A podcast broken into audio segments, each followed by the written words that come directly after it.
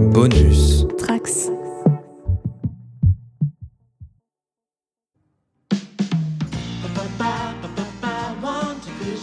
Le poète polonais Stanisław Jerzylek, dans son infinie sagesse, a dit un jour Aucune réforme de calendrier n'abrégera la durée de la grossesse. De toute évidence, il n'avait jamais rencontré Kevin Feige et son calendrier intensif pour le Marvel Cinematic Universe. La vie de Vanda et de Vision prend cette semaine un tournant important comme la série qui leur est consacrée et qui commence à poser ses cartes sur la table. Je suis Manu et vous écoutez YMCU.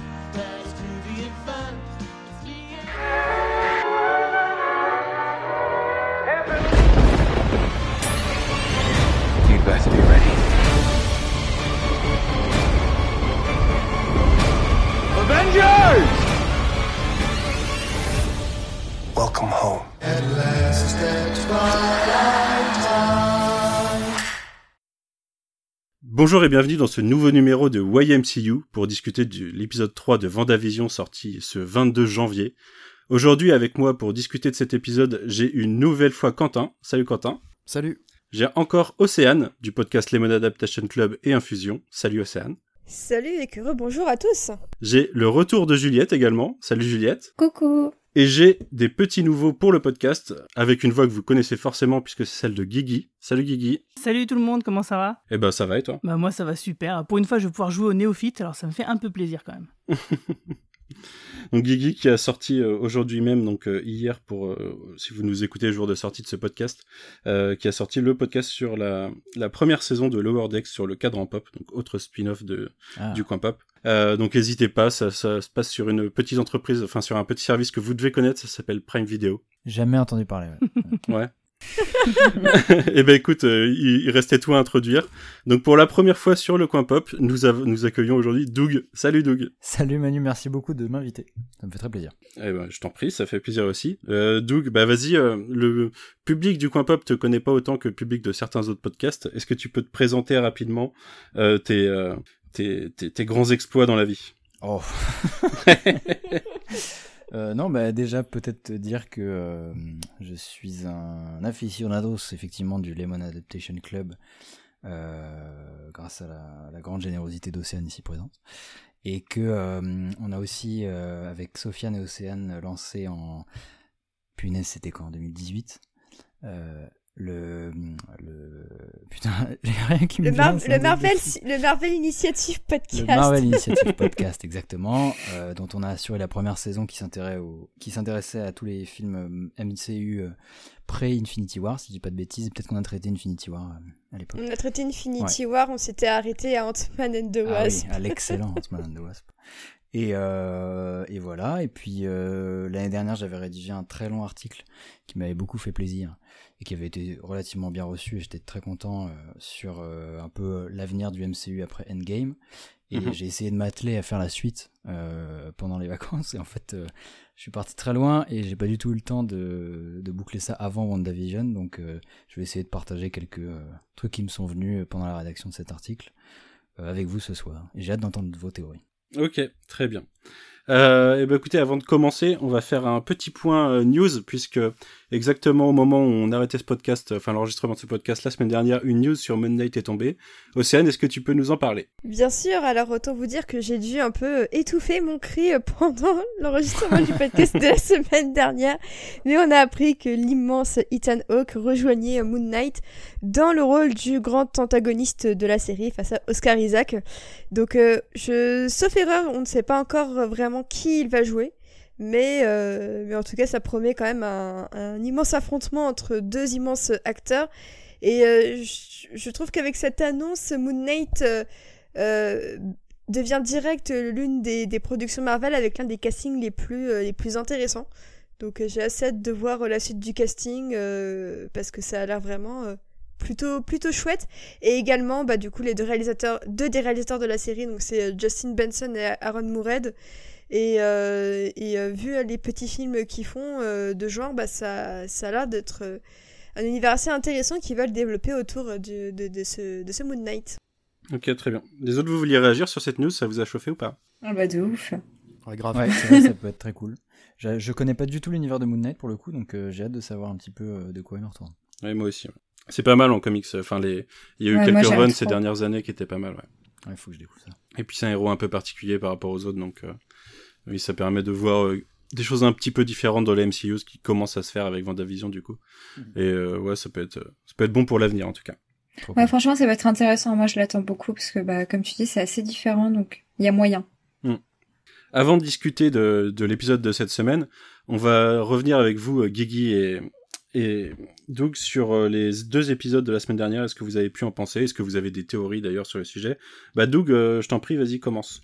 Écoute, euh, j'étais très séduit par les deux premiers épisodes. Euh, je trouve que d'abord, en fait, euh, bon, ça correspond à ce à quoi je m'attendais, c'est-à-dire un découpage où un épisode égale à peu près une, euh, une euh, comment dire, une, une temporalité quoi dans l'univers de, de la Mhm. sitcom américaine. Euh, J'imagine que ça va être un peu. J'ai pas l'impression que ce soit non plus ça totalement leur plan, mais j'ai l'impression que c'est un peu une décennie par épisode. Si, si, euh, c'est clairement euh, ça. hein. C'est ça, parce que j'ai vu que, euh, que le Dick Van Dyke Show et, euh, et que Ma sorcière bien-aimée n'étaient pas si éloignés que ça, il n'y avait pas une décennie entre les deux, mais Non, mais ça, au final, le, le- le pilote est aussi pas mal inspiré de I Love Lucy qui est des années Voilà. 50, donc il ça. représente Ouais, plus officiellement les années 50 et le second les années 60. D'ailleurs, le 23 août, dont parlait Quentin dans le calendrier, euh, le podcast de la semaine dernière, ça correspond Ouais. aussi à l'année 1950. Et I Love Lucy est une série de 1951. Ah bah voilà, Bon, bah voilà.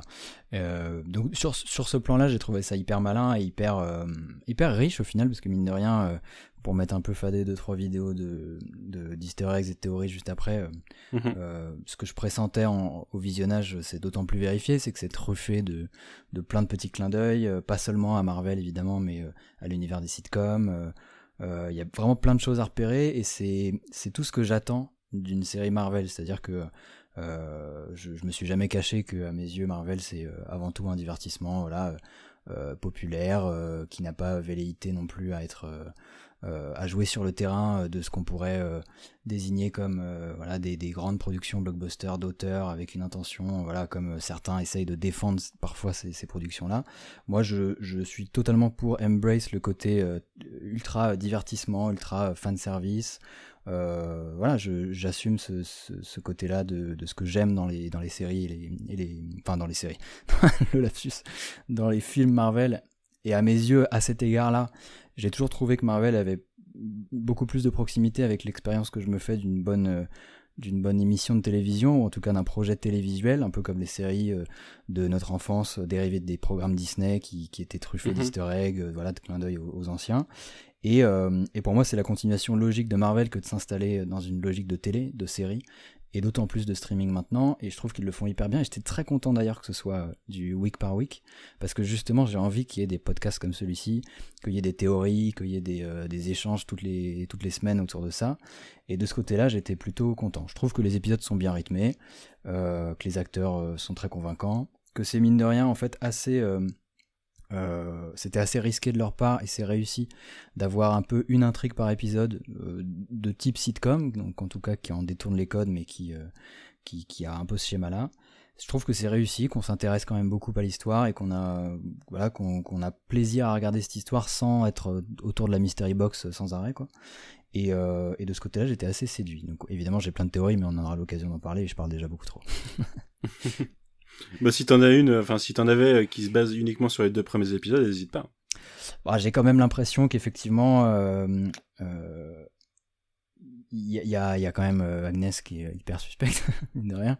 Euh, avec tous les eggs qu'on peut glaner ça et là, on comprend quand même assez facilement de quel personnage du comics ça s'inspire. On peut spoiler dans, ce- dans ce podcast. Bien sûr, on a déjà élaboré cette théorie la semaine dernière. Bon voilà, moi, je, voilà pour moi c'est assez évident que c'est Agatha Harkness, qu'il est très probable que son mari Ralph ce soit euh, Mephisto, euh, qu'il soit en train de piéger euh, Wanda. En plus il y a le motif de l'hexagone qui rappelle le miel, enfin qui rappelle le- en tout cas l'univers du miel, des abeilles, euh, comme s'il voulait récolter le miel de, cette reine abeille qui est Wanda. euh, voilà, toute, une série de petites observations qui se confirment à peu près avec celui d'aujourd'hui, et en même temps pas totalement parce que je suis pas encore bien au clair quant à ce que veut Wan- Wanda et à quel point elle est d'accord avec ce qui se passe quoi. C'est plus ça qui Mhm. me qui est une zone d'ombre pour moi. Ok. Euh, Guigui, toi, qu'est-ce que t'en as pensé euh, des deux premiers épisodes? Alors moi j'ai vraiment adoré donc le début de Vendavision Et d'ailleurs, j'ai aussi adoré le podcast de la semaine dernière. hein. J'ai écouté, bien sûr, religieusement. Et donc, du coup, je vais éviter de répéter tout ce que vous avez déjà dit parce que je suis complètement d'accord avec euh, quasiment tout ce que vous avez dit. Super concept, super casting. Euh, je suis souvent assez d'accord avec les théories que vous avez évoquées ici et là. Alors, il y a juste quand même une chose que j'ai trouvé un peu étrange dans le premier épisode, c'est que euh, personne ne semblait euh, connaître la méthode de Emlich quand le patron s'étouffe, ce qui aurait pu euh, permettre de le sauver euh, bah, sans user de super pouvoirs. hein. Donc si vous connaissez pas cette méthode, je vous invite tout de suite à aller passer un stage de secourisme.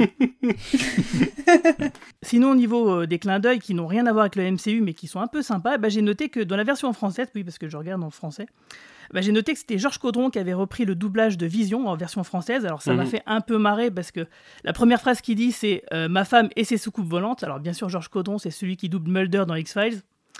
Euh, voici pourquoi. Et aussi un petit big up à, à Debra Jumprump, qui est une habituée des sitcoms euh, de Friends à 70 Show. Donc ça, c'était vraiment sympa parce que effectivement, euh, non seulement ils arrivent très très bien à rendre euh, le côté sitcom, mais en plus, ils s'entourent ici et là de, de personnes qui, euh, qui ont justement une espèce d'aura de sitcom, notamment avec cette actrice qui, euh, a vraiment beaucoup navigué dans ces eaux-là.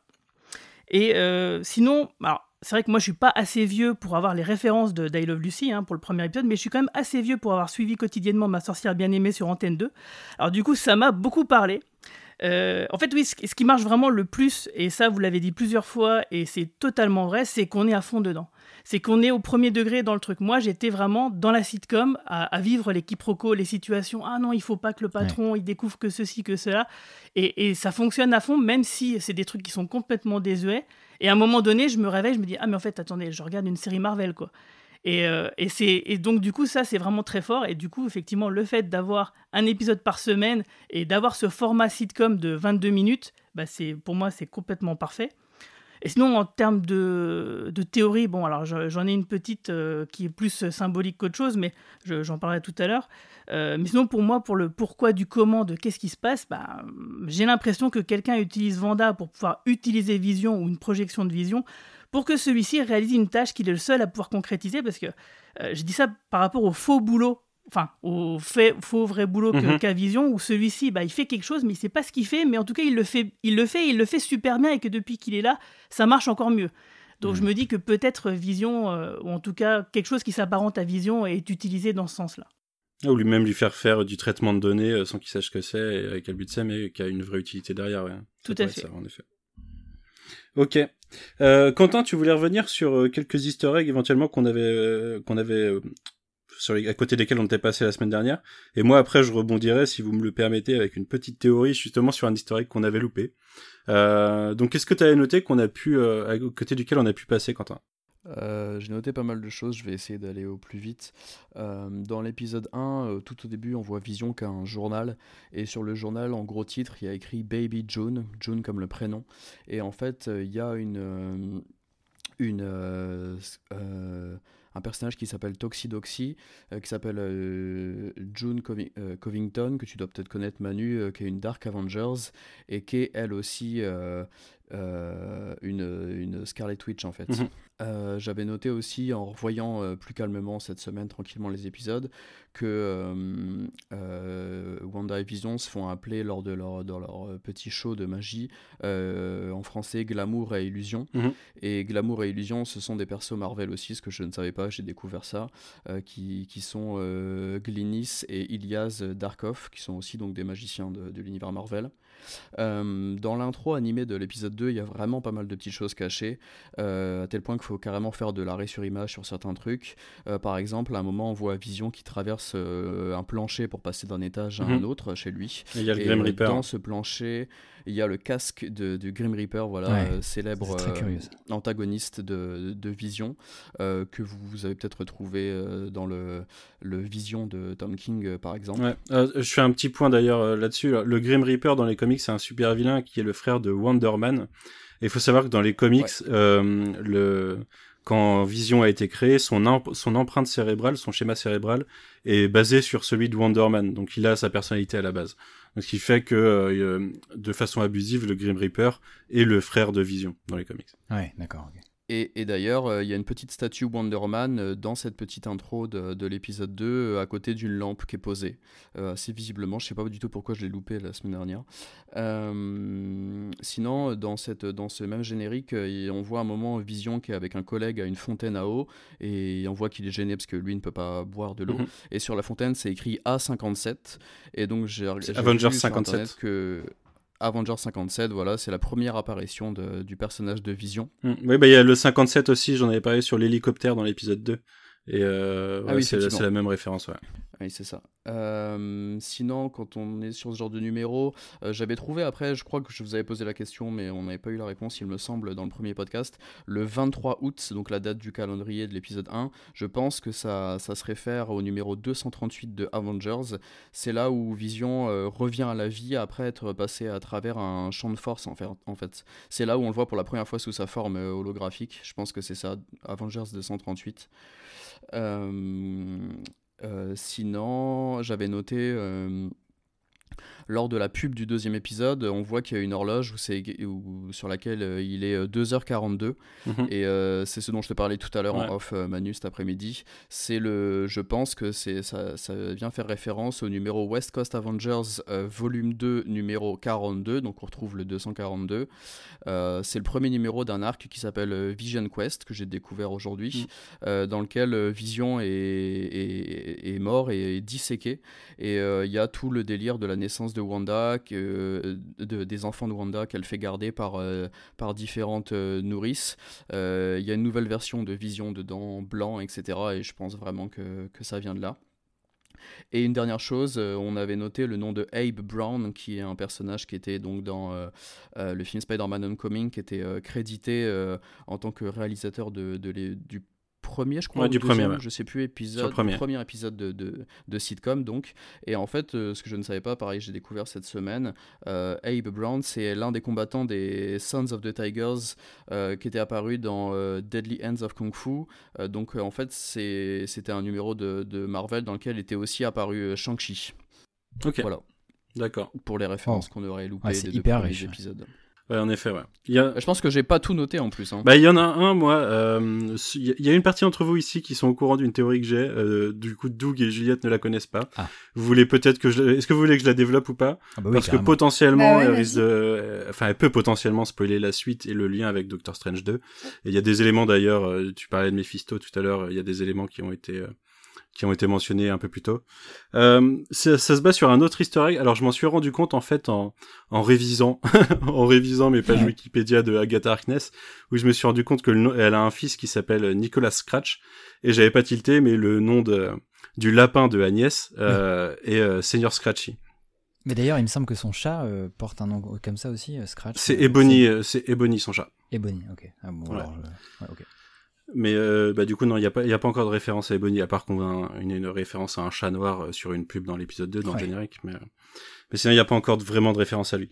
Non, par contre, là où je pense que ça peut être une, une, un easter egg important, c'est... Alors, je vais, ça va être long. je vous préviens tout de suite. en fait, en fait, euh, dans ce que Marvel Studios veut faire avec la série, je le visualise un peu comme euh, ce qu'ont ce qu'on fait Christopher Priest et Christopher Nolan avec le Prestige. Euh, dont tu as parlé, Océane, d'ailleurs, dans le Lemon Adaptation Club. Donc, je revois tout le monde euh, à cet épisode si vous voulez euh, disséquer un peu plus le prestige. t'as vu ça Juliette aussi, d'ailleurs. Ouais, que Ah oui, t'étais là, ouais. Et, et, mais oui, très bon podcast, en tout cas. Et ça vous permettra de voir un petit peu toutes les subtilités qui, qui sont dans le film. Mais il y a un truc qui est assez prédominant dans le film. Enfin, pas prédominant, mais qui, qui ressort beaucoup. C'est le, le double sens des dialogues depuis le début du film où une grande partie des dialogues sont là pour vraiment expliquer textuellement quasiment euh, le, le de quoi il leur sort, mais le, le spectateur est pris par euh, pris par le tour de magie que fait la production du coup et euh, s'en rend compte qu'à la fin alors qu'il avait toutes les cartes en main. Et il y a un certain nombre d'éléments qui, qui ressortent dans les dialogues de tous les épisodes. On en reparlera encore avec des dialogues d'aujourd'hui. Mais en partant du principe, je vous l'ai déjà dit que j'ai zéro doute que Agatha, enfin que Agnès et Agatha Harkness. Euh, la- le, qui est encore d'ailleurs souligné par le, le nom de Senior Scratchy. Agatha a, au moins- a plusieurs répliques au sein de l'épisode 2. Euh, la première, on en avait parlé quand elle arrive derrière Vanda et qui a dit euh, c'est la star du show. Ouais. Elle dit euh, un peu plus tard sur euh, Senior Scratchy quand il part de la euh, pendant le tour de magie, euh, elle dit euh, il a vraiment le potentiel d'être une star. Qu'est-ce que vous en pensez? Et je, je- pour moi derrière, il y a un sous-entendu qui suggérait que là où le tour de magie veut faire Marvel Studios avec ça, c'est nous faire croire que ce qui se passe, c'est Vanda qui pète un plomb et qui s'est créé un univers. Et d'ailleurs, c'est là pour rappeler House of M ou pour rappeler Avengers The Assemble. Et on a des easter eggs comme la bouteille de vin qui sont là pour appuyer dans ce sens. Mais si on connaît un peu plus le perso, on, va, bah, on en a parlé, Agatha Harkness semble assez évidente. Le truc, c'est que ça pourrait être tout autre, et les deux pourraient être en fait prisonnières d'une même réalité qui serait contrôlée par, euh, pas par Senior Scratchy, mais par Nicolas Scratch, du coup, qui est le fils de, de, euh, de Agatha Harkness, euh, qui est un personnage qui est apparu, euh, alors c'est un sorcier très puissant, c'est un vilain de l'univers Marvel, qui a des pouvoirs euh, qui vont du euh, contrôle de personnes, enfin du contrôle des esprits au passage dans d'autres dimensions. Il a d'autres pouvoirs assez puissants, mais c'en est déjà des pas mal. Euh, qui est apparu dans les années 70 dans Fantastic Four. Euh, à l'époque, Agatha Harkness c'était la nounou de, des Fantastic Four, puisque les bébés venaient de naître et qu'elle connaissait pas encore Vanda. Et, Nicolas Scratch euh, la faisait kidnapper pour la ramener dans une ville qui était une ville cachée dans laquelle vivaient que des sorciers. Euh, ce qui pourrait se rapprocher de toutes les références de sor- au, au nom de sorciers qu'on a d'ailleurs en historique dans la série. Mais euh, du coup, qui était, une, qui était New Salem, une ville qui était isolée du reste du monde parce que les sorciers étaient persécutés par l'humanité, donc c'était pas déconnant. Mais euh, il voulait tuer sa mère euh, pour trahison parce qu'elle avait quitté la ville en gros. Donc les Fantastic Four et Agatha euh, y ont mis ça à clé et le personnage revient assez régulièrement. Euh, il s'est d'ailleurs confronté à Vanda Maximoff et c'est à partir de, enfin c'est suite à une de ses batailles que euh, utilise de l'énergie résiduelle des, anciens habitants de la ville qui sont morts malheureusement pour créer ses bébés. Donc ça, ça se passe dans les années 80 et c'est en effet, comme le disait Quentin, euh, à peu près concomitant avec euh, le West Coast Avengers volume 2 numéro 42 je crois. Donc c'est dans les années 85. Et derrière, le personnage revient un peu plus tard, c'est Hellcat, Patsy Walker, qui, euh, qui le débusque encore dans une ville où, euh, qui est entièrement habitée par des démons et euh, qui possède les habitants.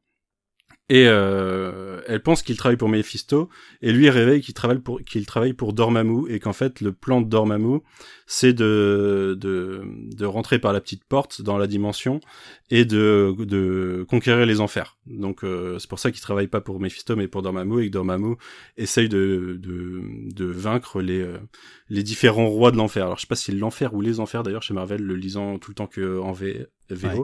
Mais euh, l'enfer euh, est une dimension dans laquelle il y a plusieurs rois. Il y a, il y a cinq ou six rois qui se qui, qui ont chacun une partie du royaume en gros. C'est une guerre de territoire. Euh, quoi. Ouais, voilà. Ce qui pourrait être, euh, enfin, et, et pour moi, ça pourrait être un indice assez important sur le fait que ça serait potentiellement Nicolas Scratch ou Dormammu directement qui contrôle ça en, en, en- background, un peu comme euh, dans toute l'Infinity Saga de, du MCU jusque-là, on avait Thanos qui contrôlait les choses euh, en background et qui, euh, qui est à l'origine de pas mal de d'intrigues des différents films. Euh, et ça pourrait être du coup une entrée vers Doctor Strange 2 où Dormammu serait pas juste un perso qu'on aurait euh, qu'on aurait vu en one shot dans le premier, parce que c'est quand même un vilain important de l'univers de Doctor Strange, et serait en fait un personnage qu'on reverra et qui continuera d'essayer d'envahir la Terre à travers euh, à travers différents plans euh, dans les films d'après. Donc moi j'y vois un lien, d'autant que euh, dans les comics, les enfants de Vanda sont créés, enfin l'énergie qui sert à les créer est plus tard révélée comme étant des fragments d'âme de Mephisto, et que c'est c'est ce qui va permettre, enfin c'est ce qui va faire qu'elle perd ses enfants et que plus tard elle pète un plomb justement. Et là, je- j'ai un peu l'impression, il y a encore des dialogues comme le For the Children. euh, il y a littéralement un dialogue qui dit tout ce qu'on fait ici, c'est pour les enfants, Ouais. au sein de l'épisode 2. Et ça a l'air vraiment d'être un mantra au sein de l'épisode, au sein de la communauté. Et j'ai un peu le sentiment qu'ils essayent en fait de mettre Vanda dans une position, dans une sorte de réalité, où elle en viendrait à se créer ses enfants, et que ses enfants seraient là pour affaiblir Mephisto en lui, euh, en lui pompant une partie de son âme potentiellement. Donc euh, voilà, c'est un petit peu tiré par les cheveux parce que ça part de pas grand chose pour très loin, ça part d'un lapin, littéralement. Mais ça m'étonnerait pas Ouais, que, euh, que ça soit euh, un peu exploité dans ce genre. Et d'ailleurs, dans le dans l'épisode 3, on en reviendra tout à l'heure, mais il y a un peu une, une réplique qui tente à, à faire penser que Agnès la Agatha serait plus prisonnière que active au sein de cet univers. Euh, parce qu'il y, a une- il y a une réflexion sur ses pouvoirs à un moment, dans un- encore un dialogue à double sens. Euh, voilà, donc euh, c'est petite théorie à partir de l'épisode 2, on verra ce que ça donne dans les prochains Ouais, très bonne épisodes. théorie, mais, très bonne théorie. mais moi je le sens un peu comme ça, parce que aller sur du House of M, je trouve ça un peu trop facile et, pas pertinent par rapport à, à la, continu la continuité actuelle de, de cet univers. Et là, ça permet de mettre euh, bah, Vanda, euh, là où on en est, elle est potentiellement ennemie au sein de cette série et de, du MCU, alors que là, ça permettrait de la garder du, bon côté au final. Euh, bon, fini des théories, on en, on en reviendra après l'épisode 3. Euh, on va passer à l'épisode du jour. Je voulais commencer, comme d'habitude, par un petit tour de table. Qui a envie de commencer sur qu'est-ce que vous avez pensé en général de cet épisode? Quentin, vas-y. Euh, ben, j'ai beaucoup plus apprécié que les deux premiers, même si je pense que vous avez dû entendre la dernière fois que j'étais déjà euh, que j'avais vraiment déjà aimé les deux premiers. Euh, je trouvais que le, mélange de tons fonctionnait mieux, en tout cas pour moi, sur celui-ci. Là où, mm, contrairement à Océane par exemple, j'avais pas rigolé en fait sur les deux premiers épisodes, ça me faisait sourire mais pas rire. Euh, et là, je trouve que on sent à la fois plus la, la tension et je là, pour le coup, ça m'a vraiment fait rire la première fois. Euh, je crois que je me suis ce coup-ci laissé porter, un peu comme tout à l'heure Guigui l'expliquait, là où ça n'avait pas trop marché euh, tout le côté comique pour moi sur les deux premiers. Je trouve que la musique aide vraiment en fait toutes ces situations rigolotes. Je m'en suis rendu compte au deuxième visionnage surtout. Il y a un super boulot de, de musique sur cette série, mine Mhm. de rien, très discret mais qui fait vraiment vraiment le taf. Je pas, on tout à l'heure je te, je te le disais la semaine dernière, tu me disais euh, tu penses que euh, elle va déjà accoucher dans, dans cet épisode, je m'y attendais pas du tout. Euh, c'est- très sombre quand même, enfin j'étais pas bien quand, euh, quand on en reparlera, mais euh, quand elle parle de son frère et je trouve que ça marche très très bien. Et finalement ça va plutôt vite et ça, ça va dans ce qu'on disait sur le fait que voilà ce premier... euh, ces trois prom- ce premier lot de trois épisodes, c'est vraiment le premier acte d'un, d'un- d'une série en trois actes, je pense. Ouais, c'est vrai. Juliette? Euh, bah alors moi j'ai vraiment adoré cet épisode. Euh, je sais pas si vous vous rappelez à, à, à la fin du, du podcast de la semaine dernière, j'avais dit que ce que j'attendais euh, de la série c'était de l'émotion. Et bien bingo puisque j'ai bien chialé ma mère et j'adore ça donc du coup c'était vraiment cool. Et euh... et du coup euh... non du coup j'ai beaucoup rigolé, j'ai trouvé ça très fort et, et et comme disait Quentin, il y a, y a un mélange de registres dans cet épisode que je trouve vraiment très fort. Et le fait que on, bascule tout doucement dans, dans l'horreur, enfin peut-être pas dans l'horreur, mais su- sur la fin, c'est vraiment très inquiétant le, le regard de, de Vanda et tout ça. Et, et j'ai trouvé ça vraiment bien fait et bien amené. Et bien amené, il y a des, des, des ruptures de ton que je trouve très bien écrites et vraiment fortes. Donc j'ai beaucoup aimé, ouais. Oui, il y a une sorte de montée en tension entre les épisodes, de- du nombre de bugs par épisode, on va dire, Mm. euh, qui fait que ça, ça va crescendo, oui, en effet. Euh, Guigui? Ouais, ben moi pareil, hein, j'ai vraiment adoré dans la continuité des deux premiers. Euh, donc ouais, ce, ce rythme, bah là si on réfléchit bien, ça fait quand même 22 minutes de film x 3, donc on en est à un peu plus d'une heure, hein, donc c'est finalement c'est pas beaucoup, mais il se passe quand même beaucoup de choses. En tout cas, moi je me suis quand même un peu identifié à Vision dans cet épisode parce que ça m'a, c'est là que je me rends compte que je suis un vrai daron, c'est que ça m'a rappelé euh, des souvenirs euh, de la grossesse, l'accouchement, les trucs comme ça, le fait que ce soit accéléré où on met en exergue justement euh, les, les pics, euh, les, les- les événements les plus marquants de, de ce genre de situation. Bon bah vraiment, vraiment ça m'a ça m'a parlé du coup. Et j'ai trouvé du coup les blagues un peu sur les cigognes. Enfin c'est bizarre parce que en règle générale ce genre de blague dans une sitcom euh, classique, je veux dire une vraie quoi, bah ça me fait pas spécialement rire, hein, à peine sourire. Et, et là le décalage du fait que effectivement il y a une tension. On, on- on est là pour regarder pour autre chose en fait que l'humour, et ben du coup ça fait que ce contraste-là, en tout cas pour moi, euh, fait que cet humour un peu désuet, un peu débile parfois, bah, fonctionne très bien. Même par exemple euh, les remarques un peu euh, misogynes du docteur avec le le- l'espèce de, sourire de Vanda en disant mais qu'est-ce qu'il a lui un problème? C'est ce genre de truc là, ça m'a quand même bien fait sourire. Alors qu'en général ça, ça me gave un peu. Et là j'ai trouvé vraiment que voilà ça fonctionne très bien. Et effectivement, bah, ça, c'est très inquiétant et c'est, du coup, ça me donne vraiment plus envie de voir la suite. Alors du coup, là, la semaine dernière, on avait deux épisodes, là, on en a qu'un. Euh, du coup, voilà, je suis vraiment sur les dents. J'ai, j'ai- Là, je suis en manque, là, par contre. Bah moi la semaine dernière j'en avais eu trois du coup et, euh, et oui oui euh, c'est c'est assez frustrant de finir là-dessus mais en même temps je comprenais totalement pourquoi ça finissait euh, sur ce troisième ah bah épisode. complètement, pour les... quand on voit la, scène finale, euh, c'est évident que oui, là, il se passe quelque chose de, de, de très intéressant et que là, on va rentrer dans le dur du sujet. Que c'est bon, là, on a cerné le concept euh, et maintenant, on va vraiment pouvoir avancer. Océane, t'en as pensé quoi? Euh, bah, j'étais très emballée par l'épisode. Effectivement, j'ai trouvé que ce mélange de, de comique et qui, qui, euh, qui culmine sur quelque chose de beaucoup plus dramatique euh, fonctionnait vraiment très bien. Et euh, comme Juliette, j'ai vraiment eu la larme à l'œil à partir du moment où il parle de, bah, de, de, de, de Pietro. Enfin, je m'attendais euh, à ce que son nom sorte, mais dans un tel contexte et, dit d'une telle manière, j'ai trouvé que c'était vraiment incroyable et qu'Elisabeth Elisabeth Olsen est vraiment fabuleuse. Et je trouve qu'en fait, Teyona Paris, c'est vraiment une MVP incroyable dans cet épisode. Toutes ces scènes où elle discute et tout ça, c'est à mourir de rire. Enfin, elle a un super timing comique et euh, je trouve que ça fonctionne vraiment très bien aussi avec, euh, avec Elisabeth Olsen. Euh, et sinon, bah, j'étais très contente de voir les petits papillons que l'on voit dans le générique et qui, cette fois, Mhm. donnent lieu à une scène hyper poétique en fait. C'est pas quelque chose auquel on s'habitue forcément dans le MCU à des trucs un peu poétiques. Mais j'ai trouvé ça vraiment très, très beau, très gracieux de, de voir euh, le, le, le portique de papillon pour le, pour le bébé devenir de, de vrais papillons. C'était un peu teasé, je crois, dans des bandes annonces.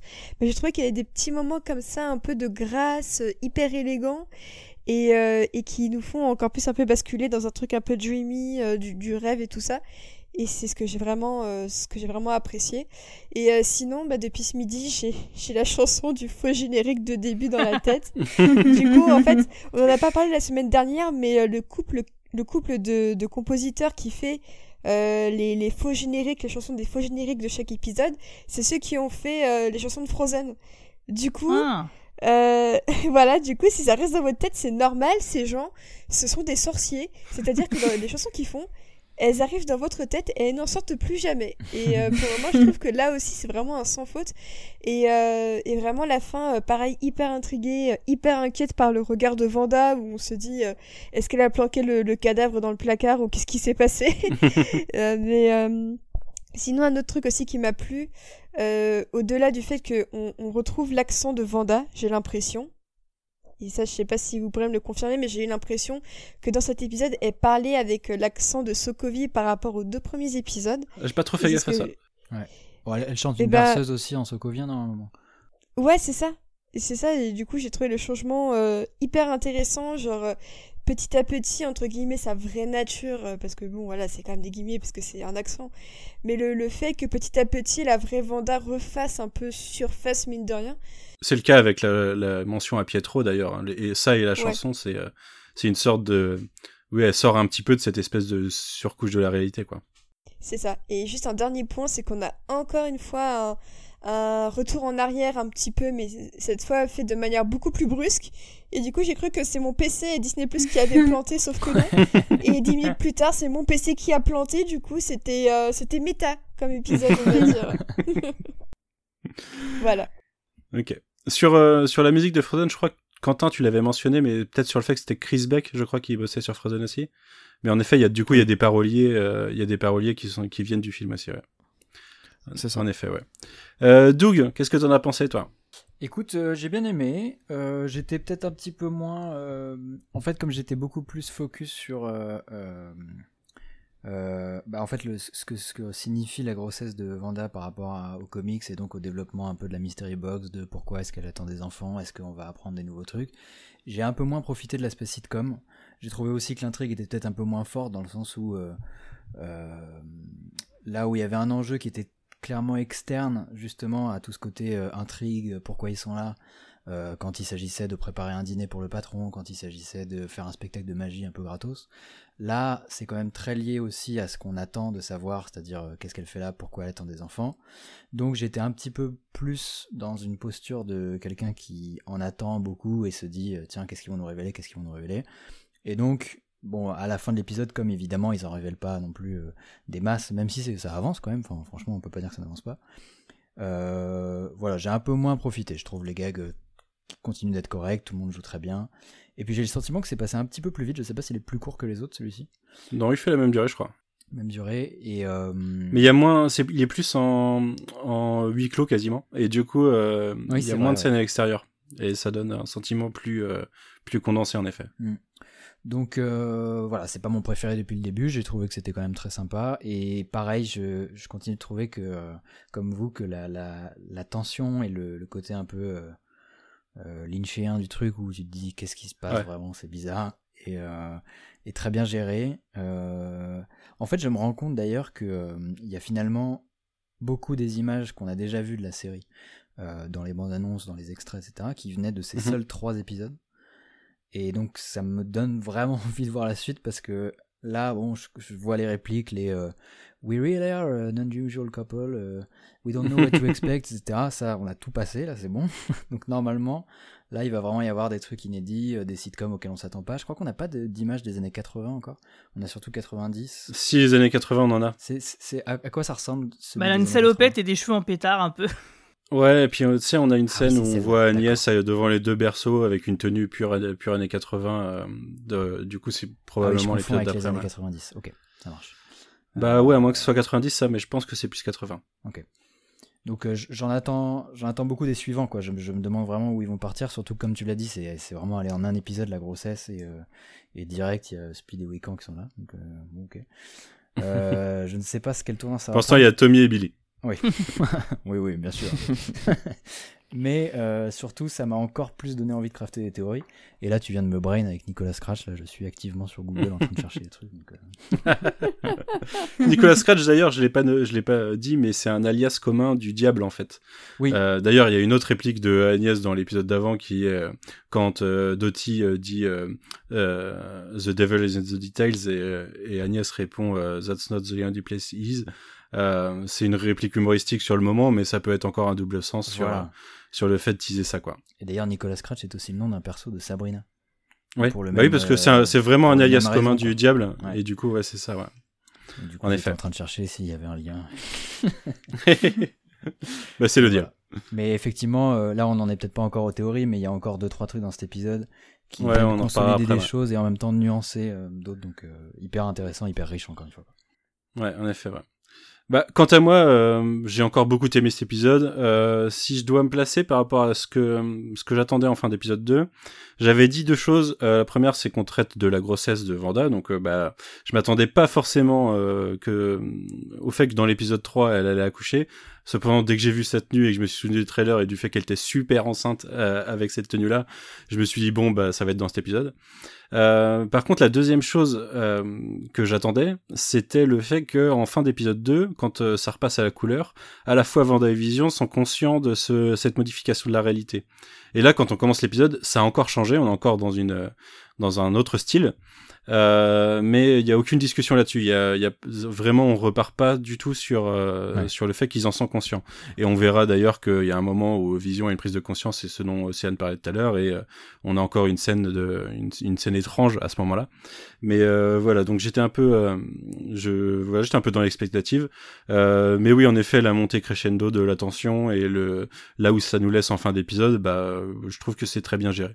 Et j'ai beaucoup aimé ce, ce petit mode sitcom euh, en quasi huis clos, comme je le disais, sur sur euh, cette grossesse rapide. J'ai trouvé ça très cool. Ouais, juste une parenthèse, le huis clos, il est renforcé aussi parce que, par le fait que les décors extérieurs sont ça, justement, des décors, euh, alors que dans l'épisode précédent, euh, on avait l'impression qu'on pouvait, qu'on était dehors. Quoi. Bah d'ailleurs, dans- du coup, dans le générique, il y a plus d'extérieur que dans la. Oui, dans- exactement, ouais. Euh, bah écoutez, euh, on va passer à l'épisode de de façon un peu plus, euh, un peu plus approfondie. Euh, Quentin, est-ce que tu peux nous faire la présentation de l'intrigue générale et de présentation technique, sachant que moi je l'ai même pas noté, d'ailleurs la présentation technique? Euh, ben, je l'ai pas noté, mais c'était la même. euh, Du coup, je pense qu'on va rester sur la même équipe que, que à chaque fois. Ouais. Euh, c'est réalisé par euh, Matt Shackman et c'est écrit par Jack Schaffer. Donc écrit le premier. Sauf erreur de ma part, Ouais. qui a écrit le premier. Je l'ai pas renoté, mais je suis quasi sûr de, de, de ce que je dis là. Il me semble que c'est ça aussi. Euh, sinon, ben, je pense qu'on a à peu près tout raconté depuis tout à l'heure, mais euh, on retrouve WandaVision euh, donc, euh, dans les années 70 euh, cette fois, toujours en format euh, 1.33 ou 4 tiers si vous préférez, encore avec une, nouvelle, une nouvelle maison. Et donc, on avait laissé Wanda enceinte à la fin de l'épisode 2, et donc là, on la retrouve directement. Euh, avec un docteur qui lui confirme bien que qu'elle est enceinte et elle est déjà enceinte de 4 mois alors que je pense qu'en fait il s'est pas passé tant de temps que ça. et on se rend vite compte que la grossesse va très très vite. Et donc on les voit préparer l'arrivée de, de l'enfant à la base. Euh, euh, n'étant pas d'accord avec Vision sur le prénom soit Billy soit Tommy.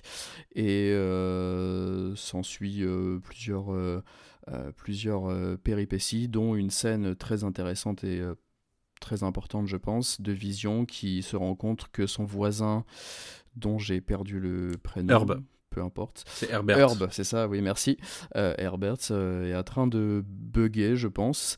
Euh, et commence à se questionner et ensuite à questionner Wanda jusqu'à ce qu'on ait, on l'a dit tout à l'heure, un glitch de nouveau, je pense qu'on peut dire ça, qui m'a l'air d'être contrôlé par Wanda lorsque Vision commence à se poser des questions et à piger que qu'il se passe quelque chose tout simplement. Moi je pense que même dès que quelque chose la perturbe psychologiquement. Ouais, la perturbe, elle, oui, effectivement. Mm. Et ensuite, elle va encore grossir très rapidement, euh, ce, qui va, ce mener au fait que Vision va devoir retourner chercher le médecin et là, on a le personnage de Géraldine qui arrive à ce moment-là, euh, donc Monica Rambeau, et euh, Vanda va tout faire pour, euh, pour cacher sa grossesse à, Géraldine, pour ensuite finalement accoucher non pas de un, mais de deux enfants, des jumeaux, Billy et Tommy. Et après cette scène, Vision va raccompagner le, médecin dehors, et Géraldine discute avec avec euh, Vanda qui lui parle de son frère Pietro, ce qui n'a pas l'air de plaire à Vanda qui expulse, qui éjecte euh, littéralement euh, Géraldine Monica Rambeau en dehors de la sitcom en fait du dôme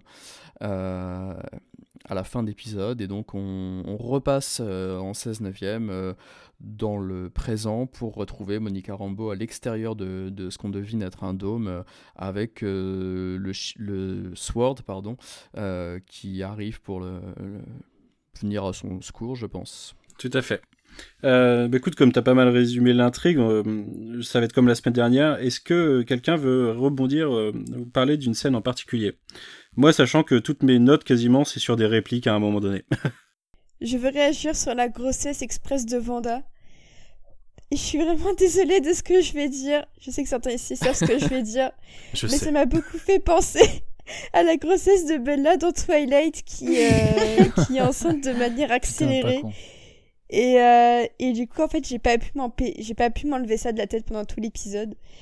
du coup, c'était quand même rigolo parce que euh, je trouve ça intéressant de voir aussi comment euh, Vanda et Vision sont, sont, sont confrontés à ce stress. On voit que Vision, il flippe vraiment à l'idée d'être père, il a peur de pas être à la hauteur et tout ça. Et j'ai trouvé ça hyper touchant de voir un robot se préoccuper de ses enfants et on se pose la question, il se pose la question de savoir à quoi va ressembler l'enfant, est-ce que ce sera un robot ou, ou un humain et euh, j'ai trouvé ça plutôt mignon et euh, je trouve que vraiment ils continuent les deux à avoir une, super dynamique. D'ailleurs, il me fait rire dans le quand euh, le médecin lui dit de garder son calme et qui, qui répond j'ai littéralement des nerfs d'acier.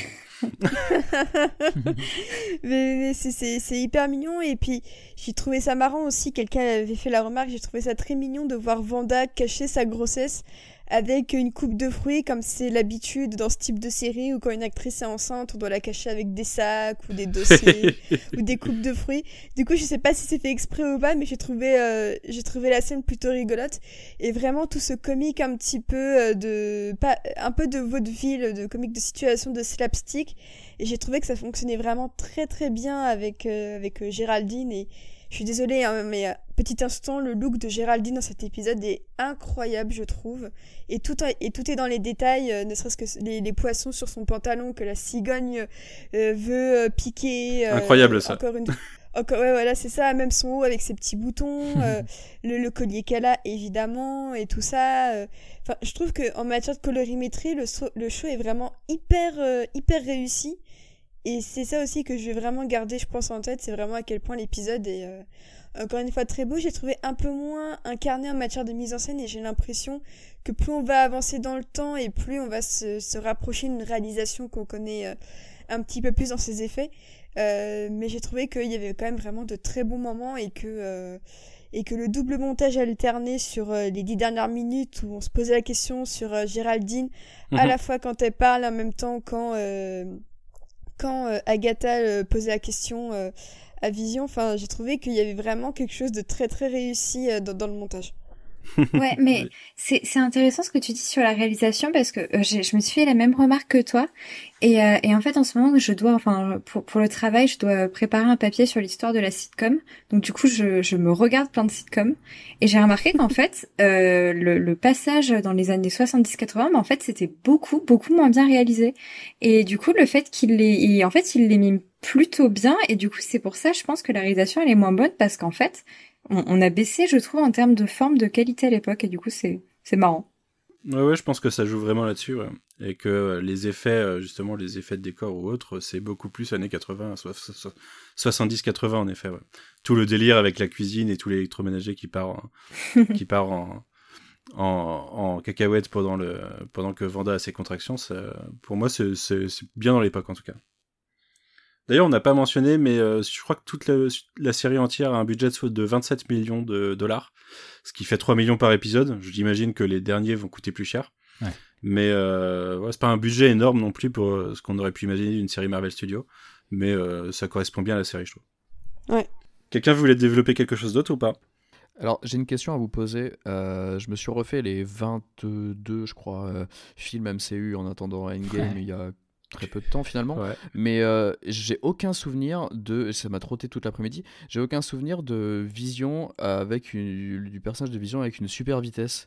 Ça, on l'a on l'a jamais vu dans si, les films si, ce truc je crois qu'on là, Bah, la il voit vole dans vite, quoi, Age of mais, euh, Ultron.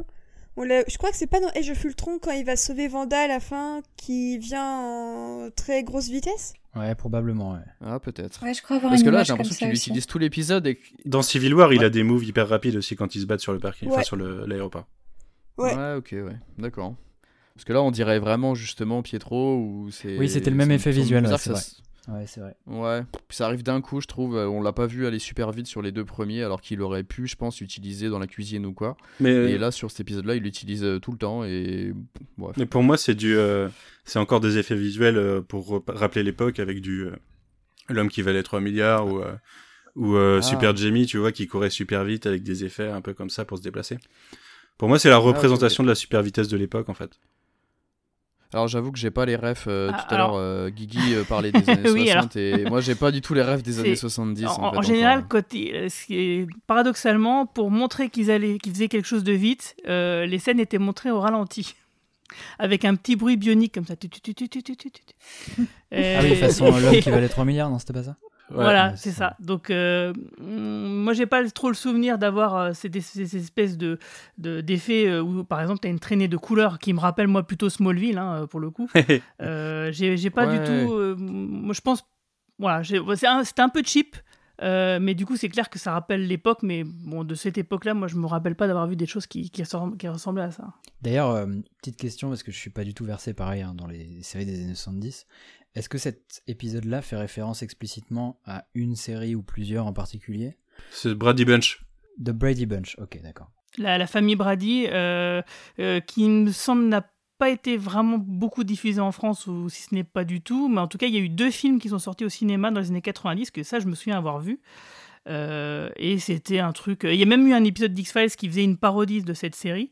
D'accord. Euh, et ouais, donc c'est une série qui, qui est haute en couleurs et qui est complètement euh, perchée dans le sens où euh, elle est vraiment, euh, c'est vraiment la carte postale quoi. C'est les images d'Épinal, euh, c'est de la d'une famille qui n'existe pas dans la réalité, que c'est pas possible. Pardon, parce que du coup, j'ai regardé le pilote il y a deux jours de The Brady Bunch. Et, euh, et ouais, c'est ça, en fait. The Brady Bunch, c'est euh, une famille extrêmement nombreuse parce que c'est un, un homme euh, veuf qui se marie à une femme qui est veuve aussi. Et lui, il a trois petits garçons, elle, elle a trois petites filles. Eux, euh, lui, il a un chien, elle, elle a un chat. Et, et du coup, voilà, ça fait, ça crée une, une famille euh, très, très, très euh, nombreuse. Mais après, c'était l'une des premières familles recomposées à l'écran de la télé, il me semble. Donc, c'était, c'était nous, une série assez en avance. Enfin, moi, je connais plus euh, Notre Belle Famille, qui est un concept assez similaire, du coup, de famille recomposée. Mais oui, oui, euh, c'est une des premières, je pense, en effet. Non, je voulais, euh, je voulais juste dire, d'ailleurs... euh, euh, attends, j'ai perdu ce que je voulais dire. Oui, si. Euh, The Brady Bunch, c'est aussi très ancré dans la culture populaire américaine, déjà parce qu'en effet, c'est précurseur dans son, sur son format et son modèle, mais aussi parce que... euh, euh, elle est souvent citée comme euh, la sitcom euh, qui a inventé presque le, le concept du personnage dans les saisons ultérieures qu'on rajoute pour essayer de relancer l'audience et qui marche pas. Et, euh, ils ont fait ça avec euh, un cousin qui intègre la famille à un moment, euh, je sais plus à quelle saison, je sais plus comment s'appelle le cousin, mais il est célèbre pour être une, une sorte de Jump the Shark de, de, de renouvellement de personnages dans ce genre de sitcom. Et du coup, il est assez, c'est assez souvent référencé en fait de façon méta dans d'autres, dans d'autres séries ou dans le milieu de la culture populaire quand on parle de sitcom quoi. Ok, ouais, je vois.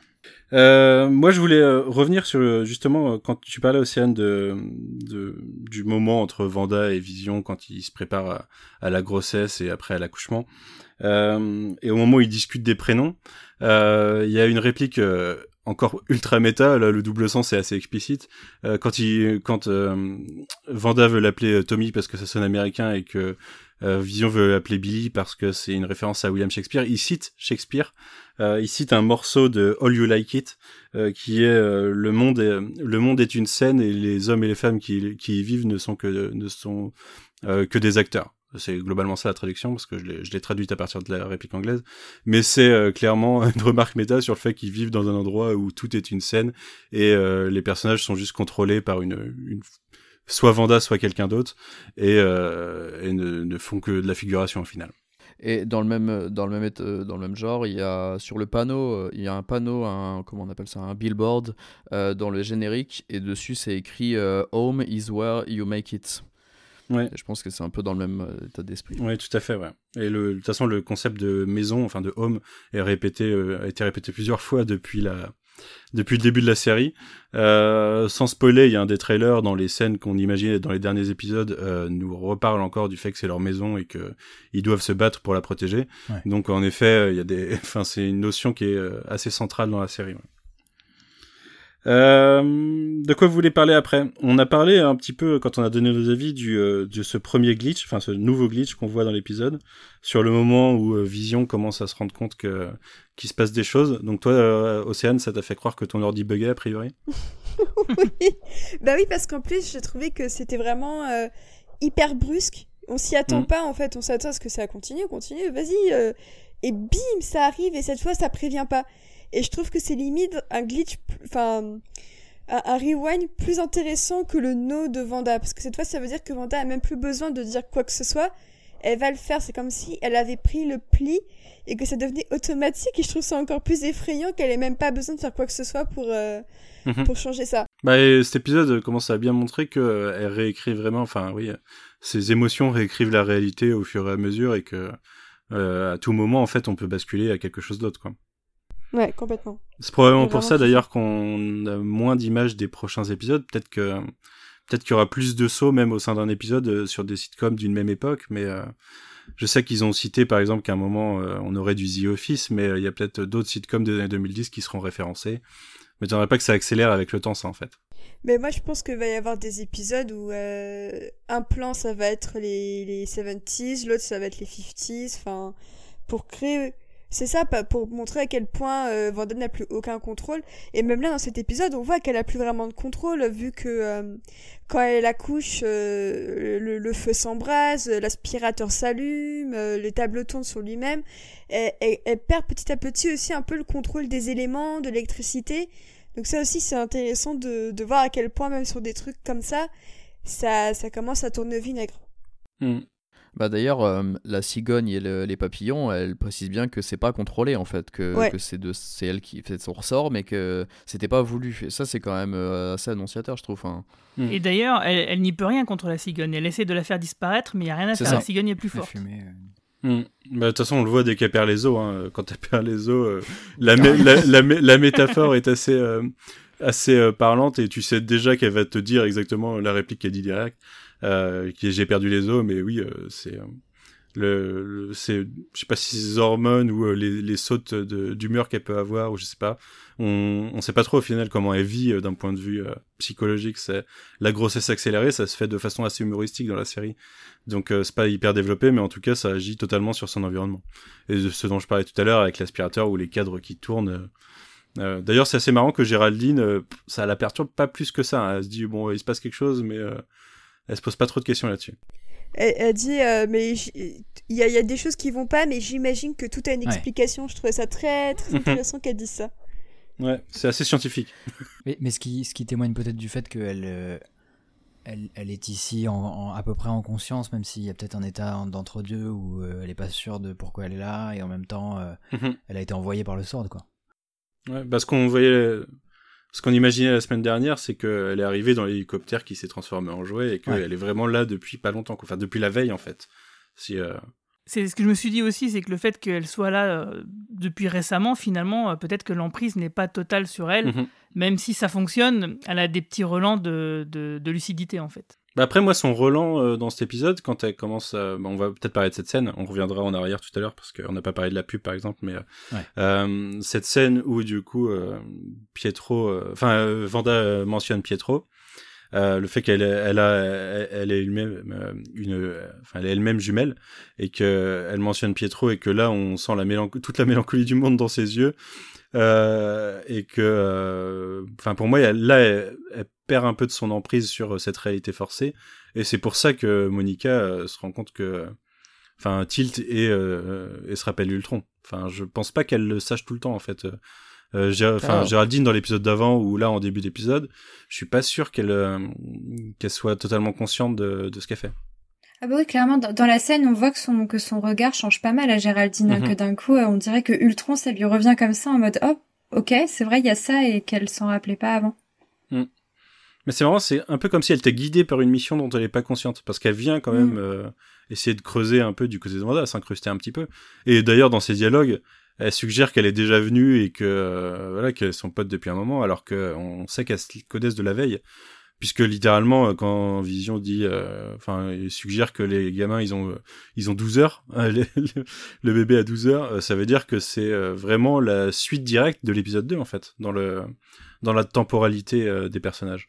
J'avais pas du tout vu ça comme ça. Je pensais qu'elle elle jouait juste un rôle en fait, qu'elle était vraiment infiltrée, qu'elle savait ce que ce qu'elle faisait. Venant de l'extérieur, je m'étais mis en tête lors des, des deux premiers épisodes que euh, elle jouait un rôle et qu'elle faisait semblant. Mais du coup là, vu la façon dont vous l'expliquez, ouais, effectivement, quand je reverrai l'épisode, je, je reverrai ça peut-être un peu différemment. ouais. Je te jure, il y a vraiment un changement dans son regard, comme si elle se, enfin, comme si elle se rappelait de quelque chose. Ouais, ouais. Et du coup, elle se, je pense qu'elle prend conscience de la situation aussi au passage et du fait qu'elle est dans la merde. enfin, je sais pas Ah bah si, oui. euh, du point de vue du Sword, il considère à ce moment-là, euh, c'est probablement le cas, que c'est Vanda qui est totalement à l'origine de ça et que c'est du coup une menace assez exceptionnelle. Parce qu'au final, je- enfin, on, on le disait la semaine dernière, le, le- les initiales du Sword, c'est pour euh, Sentient Weapon, euh, les- le début.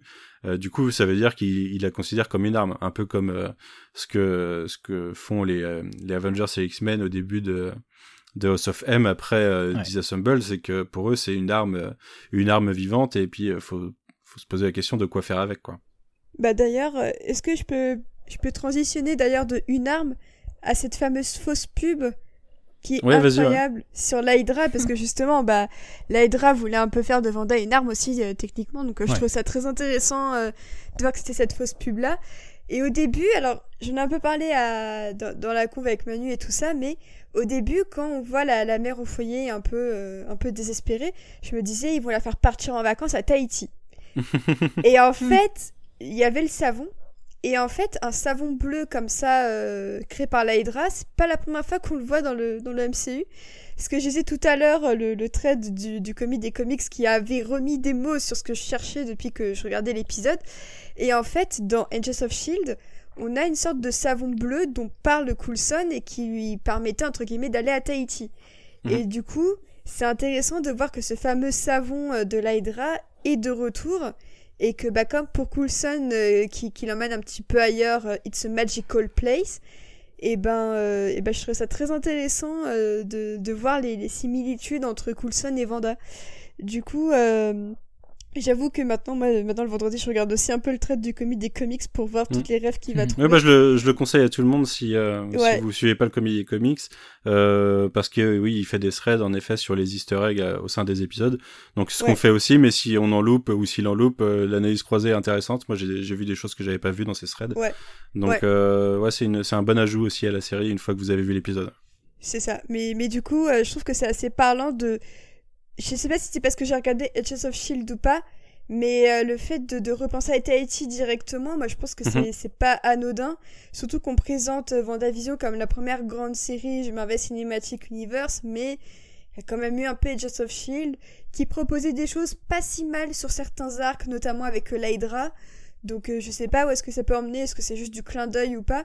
Mais en tout cas, parler de, de l'Hydra maintenant après le, Baron von Strucker la semaine dernière, je trouve que c'est quand même assez intéressant. Pardon. Euh, ce que, que j'ai trouvé intéressant avec avec cette fausse pub aussi, c'est le, le slogan qui est à la fin, le euh, laisse euh, laisse la laisser la, la déesse sortir, il me semble. Et, euh, et c'est assez intéressant sur le sur le pouvoir complètement réprimé de Vanda depuis depuis le début où euh, Vanda il y a une il y a une puissance qui lui fait peur à elle et qui j'ai l'impression fait peur euh, fait peur mhm. aux autres et, euh, et je peux pas m'empêcher euh, pour le coup d'y voir un propos un petit peu un petit peu politique et féministe sur le fait que la, la puissance féminine fait assez peur de manière générale et j'ai l'impression que que la série reprend un peu ça avec Vanda et que c'était enfin ouais c'était assez repris avec ce personnage. Bah c'est c'est une pub qui parle de, de charge mentale en fait parce que c'est vraiment la dame pour la première fois on voit pas de monsieur qui l'accompagne donc ça aussi, j'ai trouvé ça intéressant. Je me suis dit quand est-ce qu'il va arriver dans la pub comme les deux dernières fois, mais on voit pas le mec, c'est juste la nana. Et, euh, et en plus le fait que justement on voit une femme débordée par son euh, par son shaker, comme si elle pouvait plus trop le contrôler, qui rappelle un petit peu ce que Vanda n'arrive plus à contrôler les objets euh, euh les objets ménagers de sa maison. Et du coup, oui, pour moi, c'est tout autant une, une, une, explication, une métaphore du, du fait que Vanda, son, son pouvoir est en train petit à petit de revenir et de provoquer euh, des catastrophes, qu'en même temps une métaphore aussi voilà sur euh, la charge mentale, euh, le fait qu'elle veille sur les bébés et que Vision est dehors, enfin des plein de petits micro détails comme ça, mais mm. que je trouve hyper hyper intéressant. Et, en même temps, j'ai aussi l'impression que que le c'est donc c'est la réplique en anglais, c'est Find the Goddess Within, si je dis pas. Oui, pardon, je me suis trompé. Non, non mais t'as raison, c'est c'est exactement ça. Hein, c'est c'est trouver la déesse qui a à l'intérieur, mais en fait, comme, enfin, j'ai l'impression que justement la réplique est formulée avec l'ambiguïté, qu'on ne sait pas vraiment à qui elle s'adresse, et qu'on a presque l'impression que ça s'adresse plutôt à ceux qui en veulent à Vanda, qui veulent peut-être extraire ou trouver quelque chose en elle à s'approprier, quoi. Il y a aussi, je trouve, cette dimension-là. Si je peux, euh, si je peux me permettre sur cette euh, pub, euh, alors au risque de passer pour un con, je suis passé totalement à côté de la, de la, du sens sur la, charge mentale, euh, alors que c'est assez évident en plus. Mais parce que j'étais un peu perturbé par une autre lecture euh, de, de la pub euh, que je suis allé chercher très loin, mais euh, en fait c'est vraiment, je l'ai entendu comme ça quand j'ai entendu le, le, la pub. Et la phrase qu'ils disent c'est when you want when you, when you want to go but you don't want to go un truc comme ça. Ou mais tu don't wanna go. Et euh, la façon dont il le prononce moi je l'ai un peu entendu le wanna go en Wandago qui me fait penser au mont Wandagore qui ressemble un peu à l'endroit où est tournée la pub. Et, euh, et du coup le mont Wandagore qui est l'endroit sur enfin le mont sur lequel est né Vanda enfin son né Vanda et Pietro euh, je le retrouve un petit peu dans la, justement dans le slogan de Find the Goddess Inside, puisque les pouvoirs magiques de Vanda sont en partie liés au fait que, en naissant sur le mont Wandagore, elle a été manipulée par un démon qui habitait, enfin un ancien dieu d'ailleurs, qui habitait, euh, au, qui a été emprisonné au sein du mont, euh, qui s'appelle Ton et qui a manipulé, euh, qui a manipulé Vanda pour essayer plus tard de prendre son corps pour revenir dans cette dimension.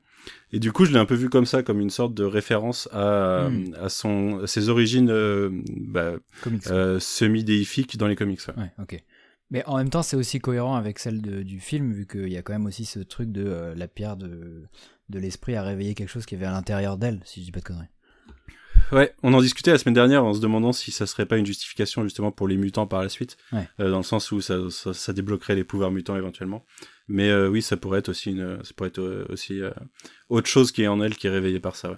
Et cette phrase, du coup, là que tu citais Manu, que, donc, dont on parlait tout à l'heure en off, que, sur laquelle j'ai bien fait attention tout à l'heure lorsque ma compagne regardait l'épisode, elle, en français, qu'ils ont traduit en français par fuir sans aller nulle part. D'accord. Du coup, pareil, qui va, bon, qui est un peu, pas une traduction littérale, mais qui, qui va un peu dans, dans le sens de, de, de, la série et de Wanda aussi, je trouve. Et d'ailleurs, euh, petite, euh, petit truc intéressant sur cette pub là aussi, c'est que pour la première fois, il y a deux enfants en fait. Sur les deux premières pubs, il y avait que l'homme et la femme, et là, il y a deux enfants qu'on voit euh, dans le fond en train de faire le, au tout début, hein, dans le fond en train de faire le bazar quand elle, quand la mère est, est paniquée.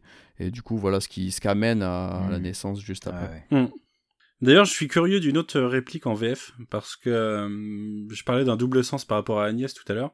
Ah il, y a, une scène du coup où Vision sort et trouve euh, Agnès et Herb qui sont en train de discuter de façon assez euh, suspicieuse de la situation. et où euh, Vision euh, dit euh, leur demande euh, Did you lose power your power too? Et elle répond euh, Yes indeed. euh. Enfin, Mm. en gros, elle dit euh, I sure did, c'est ça. Et euh, Ouais, ouais. c'est- ça aurait tendance à me laisser penser qu'elle s'est fait priver de ses pouvoirs et qu'elle est prisonnière euh, au sein de cette euh, de cette réalité en en étant consciente a priori, mais sans sans être capable de faire quoi que ce soit en fait. Surtout qu'à ce moment-là, la réplique, elle la prononce de manière vraiment, euh, vraiment frustrée, en mode euh, sure I did. Enfin, ouais, j'ai aussi, j'ai aussi vu un, un, un double sens là-dedans. Hmm. Ah, moi, je suis à peu près sûr. hein. Alors, la semaine dernière, je mentionnais le fait que Herbert, c'était le nom du, euh, du, euh, mince, comment il s'appelle, le maître de la, non, le maître de l'évolution en français, et euh, qui est du coup celui qui habite sur le mont, le mont Wondagore et euh, qui euh, est à l'origine du, du kidnapping, on va dire, des, dans les nouvelles origines de Vanda et Pietro, de leur kidnapping quand ils étaient jeunes pour faire des expérimentations sur eux, ce qui leur a donné au final leur pouvoir dans les nouvelles origines. En plus du fait qu'ils avaient des une mère qui était sorcière aussi, hein, ça aide. Mais euh, du coup là, il a l'air aussi d'être à peu près conscient de ce qui se passe. Donc est-ce que c'est tous les personnages qui habitent cette ville qui sont, euh, peut-être quand ils sont éloignés de Vanda, qui sont euh, conscients de ce qui se passe? Je sais pas, mais là, il a en effet bien bugué Herbert. Il y a une autre réplique, moi, qui m'a interpellé dans cette scène. Il me semble que c'est dans cette même scène où donc le courant est, est parti à ce moment-là. Vi- Vision sort, parle à Agnès et elle parle du fait que elle parle encore de son mari. Donc je sais pas, peut-être que vous en avez déjà parlé de son mari euh, la semaine dernière, mais euh, il y, a- il y a beaucoup de répliques qui concernent Ralph qui ont qui ont visiblement un double sens quoi. Et, et celle-ci fait pas exception puisqu'elle dit un truc du style Ralph est encore plus beau dans le noir. Un truc- il me semble que c'est un truc comme ça. Et on a l'impression que que- qu'elle parle vraiment d'un être qui n'existe que dans les ténèbres et qui euh, et, euh, et qui, qui, qui presque tire son pouvoir des ténèbres quoi. Et C'est et possible, encore une fois, je donc toi tu parlais du fils plutôt de, de Agatha Harkness avec euh, Ouais. Nicolas Scratch. Moi j'ai quand même l'impression qu'elle a que hum, la série fait lourdement référence au fait qu'elle est, elle est dévouée à quelqu'un comme à un mari. Et donc c'est pour ça que moi ça m'oriente plus vers la piste Mephisto et le fait qu'elle soit plutôt adoratrice du diable. Et d'ailleurs, il Mhm. y a un autre truc, vous en avez peut-être parlé la semaine dernière de, de la date dans la bière. Euh, Non. Le, le, Le 2 juin. ouais. Et en fait, le 2 juin, c'est le, le, le jour du procès des sorcières de Salem. Ouais. Ouais. Et c'est pour ça que. euh, C'est l'anniversaire d'Agnès, ouais. et c'est peut-être pour ça que. L'anniversaire de, de mariage. mariage, ouais. Leur anniversaire de mariage. Et, et donc je me dis, il y a, il y a une logique à ce que si c'est le mariage euh, de, de ce personnage, avec qui elle se marierait sinon le diable. Et, euh, et en même temps, ça rejoint un peu aussi ta théorie sur New Salem et, euh, et, le, et la ville fabriquée par Nicolas Scratch. Donc je, Mhm. mon cœur Ah, balance. sachant que Agatha Harkness euh, est une sorcière de Salem. Elle est centenaire en fait, enfin elle est multicentenaire et elle était, c'était une sorcière de, de Salem. Donc euh, c'est une survivante en gros de, de, de la purge de Salem. Ouais, donc ça coïnciderait avec peut-être le fait qu'elle ait épousé le diable symboliquement ce jour-là. Et que, Mhm. euh, ouais. Et alors sinon euh, aussi, dans- il y a juste... euh, alors, juste deux, deux secondes Quentin, parce que je sais pas si cette scène est vraiment importante, euh, c'est à vous de me dire. Mais le moment où, euh, pendant la coupure de courant, Dottie demande à son mari est-ce que ses boucles d'oreilles me grossissent Oui. que tout, tout, tout s'éteint et qui répond bon bah je suis sauvé. J'arrive pas à savoir si cette scène a un double sens parce que ça commence à me rendre folle tous ces doubles sens. Ouais. Je sais pas si c'est juste là pour les rires, mais quand même je trouve ça hyper curieux que d'un seul coup on bascule vers deux personnages secondaires sans euh, Vanda ni Vision ni rien. Et de l'autre je me dis c'est quand même très drôle. Enfin moi j'ai beaucoup ri à cette scène. euh, Moi je l'ai vu que sur euh, l'humour et euh, sur moi, le je fait que trouve que le mec ressemble à David Schwimmer, du coup je suis hyper perturbée depuis la Carrément. semaine dernière. Carrément.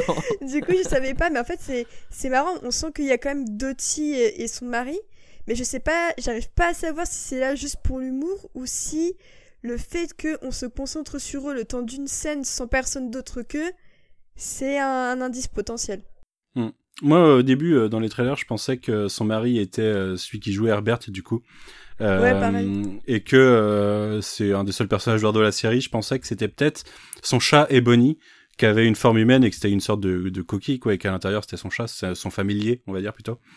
Euh, Ouais. puisqu'elle a, elle est tout le temps, on la voit tout le temps avec son chat jusqu'à ce qu'elle le mange tragiquement un jour. Mais euh, sinon, elle est tout le temps accompagnée de son chat, quoi, Agatha Harkness quasiment. Donc je me demandais si c'était pas ça. Alors après, du coup, euh, les premiers épisodes et celui-ci confirment que ce n'est pas ce personnage. Donc ça pourrait être le maître de l'évolution ou une référence en tout cas au maître de l'évolution. Mais on n'a toujours pas vu son mari et c'est en effet très louche.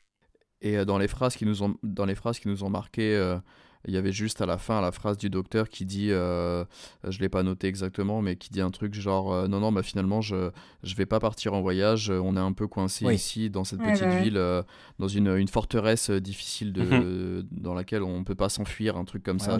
small, small town hard, hard, to escape, je crois, un truc comme ça. Small town. Ah c'est ça, voilà, c'est ça. En effet. je regarde si je n'avais pas d'ailleurs. non, bah, ou non, en fait, la référence que j'avais par rapport à ça, c'est le fait que euh, bah, ça réplique sur euh, c'est quand même incroyable au moment où je veux partir ma voiture tombe en panne. C'est très The Truman Show en mode vous pouvez pas quitter la ville. Et que tout ce que vous allez essayer euh, ça marchera pas quoi. Euh, bah il nous reste une, une scène à discuter. Enfin globalement ce qui on en a parlé mais ce qui constitue la fin c'est cet ensemble entre du coup Agnès qui parle de Géraldine à l'extérieur et à l'intérieur les discussions qui prennent un petit peu d'ampleur et et le ce qui va nous laisser sur une, un semi cliffhanger puisqu'on est à la fin de l'épisode mais sur qu'est-ce qu'a fait Vanda de Géraldine. Euh, est-ce que quelqu'un veut parler de cette scène? Moi euh, c'est encore euh, grosse montée de tension cette scène pour moi. Tu veux dire jusqu'au final où on voit Géraldine être éjectée? Ouais ouais ouais. Bon en, vérité c'était c'était des choses qui étaient devinables à travers les bandes annonces que voilà que Géraldine allait assez rapidement se faire éjecter enfin plus ou moins rapidement mais en tout cas allait se faire éjecter tôt ou tard. Et moi, ce qui m'a assez surpris, euh, c'est peut-être peut-être plus la référence à Ultron qu'à Pietro. Je, m'attendais à ce que ce qui parle de Pietro tôt ou tard. Moi, ce qui me mhm. surprend beaucoup, surtout, c'est que c'est le euh, Enfin, si on prend le MCU tel quel, qu'on imagine qu'on là on commence en de Vision, euh, Vision est censé être décédé, et pourtant le seul deuil, enfin en tout cas la seule la seule chose qui semble faire vaciller Vanda sur ses convictions, c'est Pietro alors que on peut se demander si elle a, si c'est bien elle qui a ramené Vision à la vie euh, avec mhm. une espèce de projection. Pourquoi elle aurait pas ramené son frère aussi? Euh, Tu vois, c'est cette, espèce d'écart entre euh, la façon dont elle considère son mari versus son frère qu'elle a quasiment effacé de sa mémoire, contrairement à son mari. J'arrive pas à savoir exactement pour quelle raison il y aurait cette, ce, différentiel là.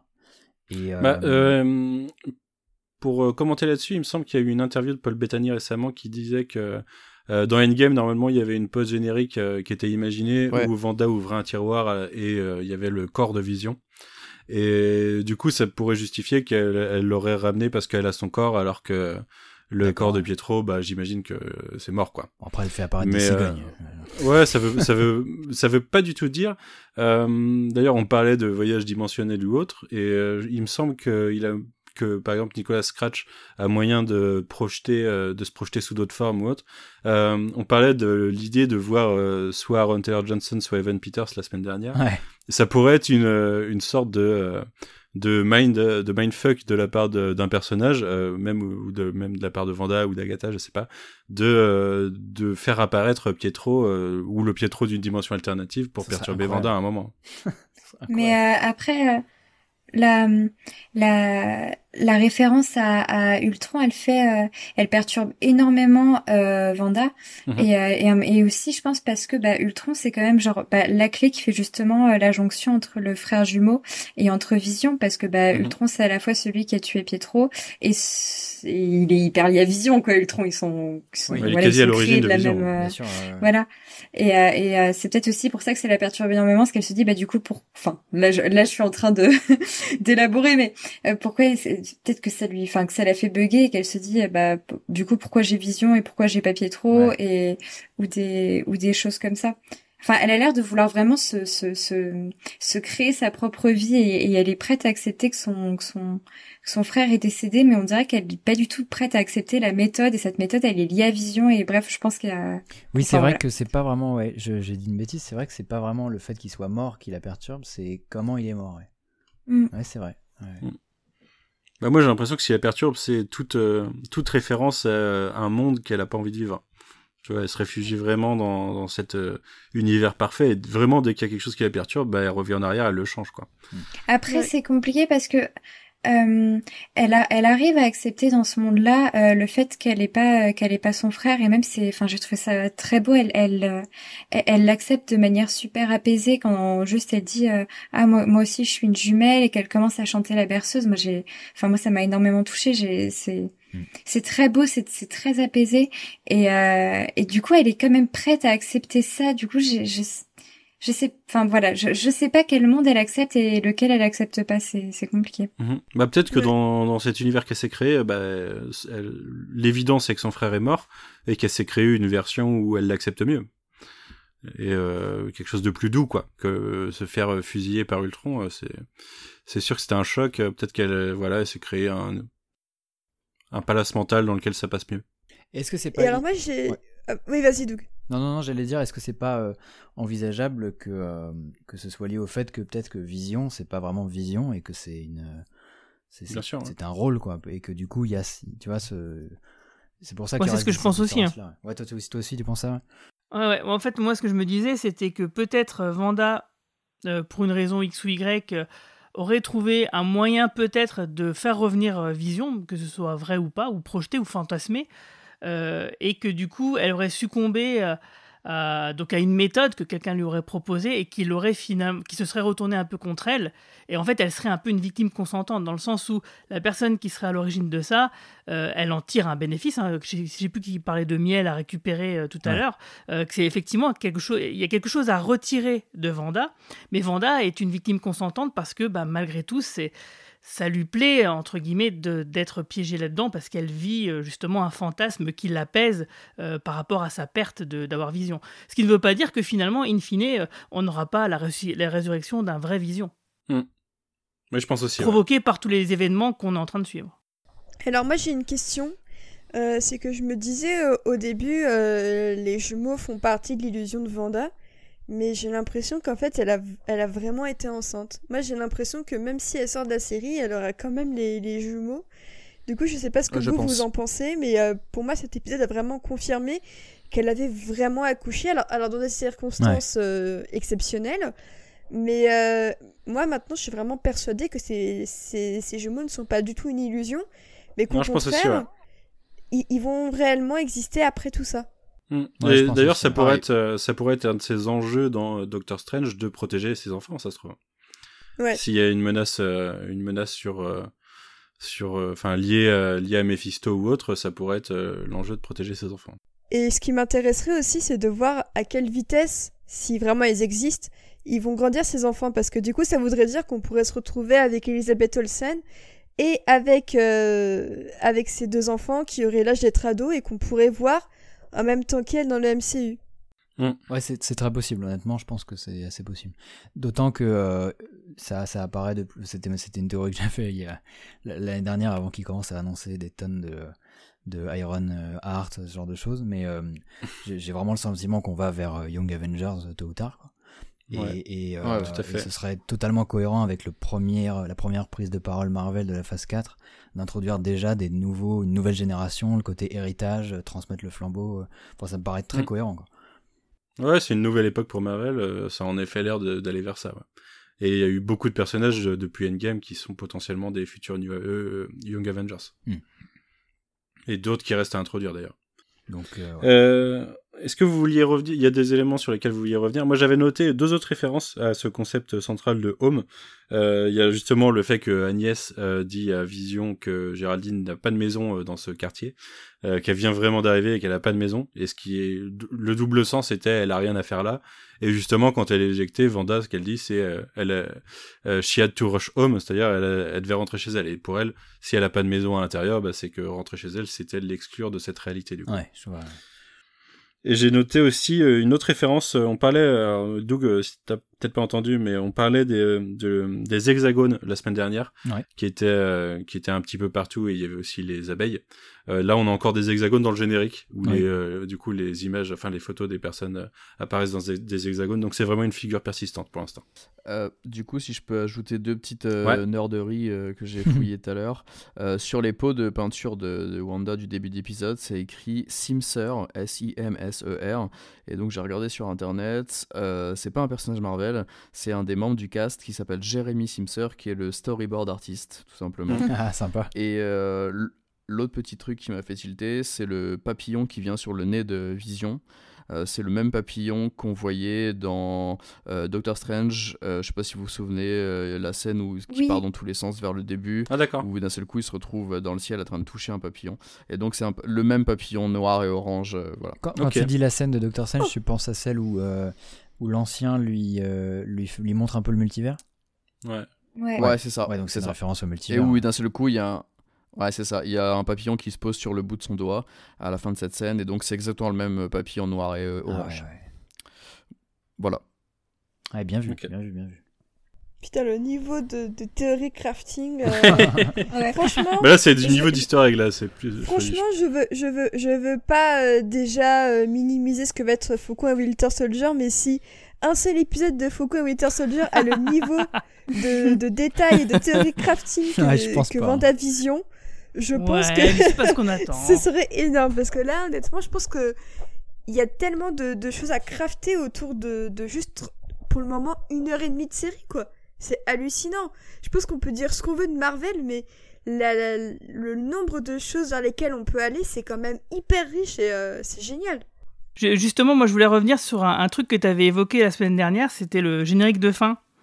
Euh, sur justement le principe de l'écran cathodique hein, qui, s'inspire de la façon dont notre œil perçoit la couleur. Euh, parce que oui, bah, sur les écrans de télévision à tube cathodique, bah, quand on regardait de très près, hein, moi je l'avais fait quand j'étais gamin avec une loupe, hein, Oh, même à l'œil nu ça se voyait. Ouais, même à l'œil nu, ça se voyait. Mais quand tu regardais avec une loupe, c'était vraiment, vraiment très, très flagrant Ouais. parce que euh, tu voyais donc euh, un écran qui est composé de plusieurs lignes, hein, qu'on appelle aussi des luminophores, euh, qui sont composés donc de pixels. hein, et quand on les regarde de près, on voit bien des, petits, des petites pastilles rouges, vertes et bleues, comme on voit dans le générique de fin, qui sont très, très bien représentées. Donc, bah, c'est le RVB, hein, un concept bien connu des graphistes. Et, et donc, c'est comme un téléviseur, c'est comme ça qu'un téléviseur euh, peut créer euh, l'illusion justement et recréer des images et donc nous projeter dans des mondes euh, façonnés par l'imaginaire. hein. Donc là, s'il y a vraiment une cohérence entre le, fond et la forme, quoi. C'est une vraie métaphore et une mise en abîme qui est assez pertinente par rapport aux thématiques qui sont développées par la série et qui donc bah, ravit forcément les sériphiles que nous sommes tous. Mais ce que je me disais aussi, c'est que euh, cette mise en avant de, de ces couleurs, de ces trois couleurs, bah, ça pouvait être aussi intéressant d'une autre manière, c'est-à-dire que, alors ça c'est vous qui allez me dire, hein, parce que ça c'est vraiment, je, c'est tiré de rien du tout, hein, c'est, c'est juste moi Ah, qui, qui, je crois que je sais, ça je, comme ça. je crois que tu vois où tu vas en venir. Attends, vas-y, vas-y. Bah, pour, pour moi, le, le rouge symbolise forcément Vanda, hein, parce que bon, bah, c'est la sorcière rouge.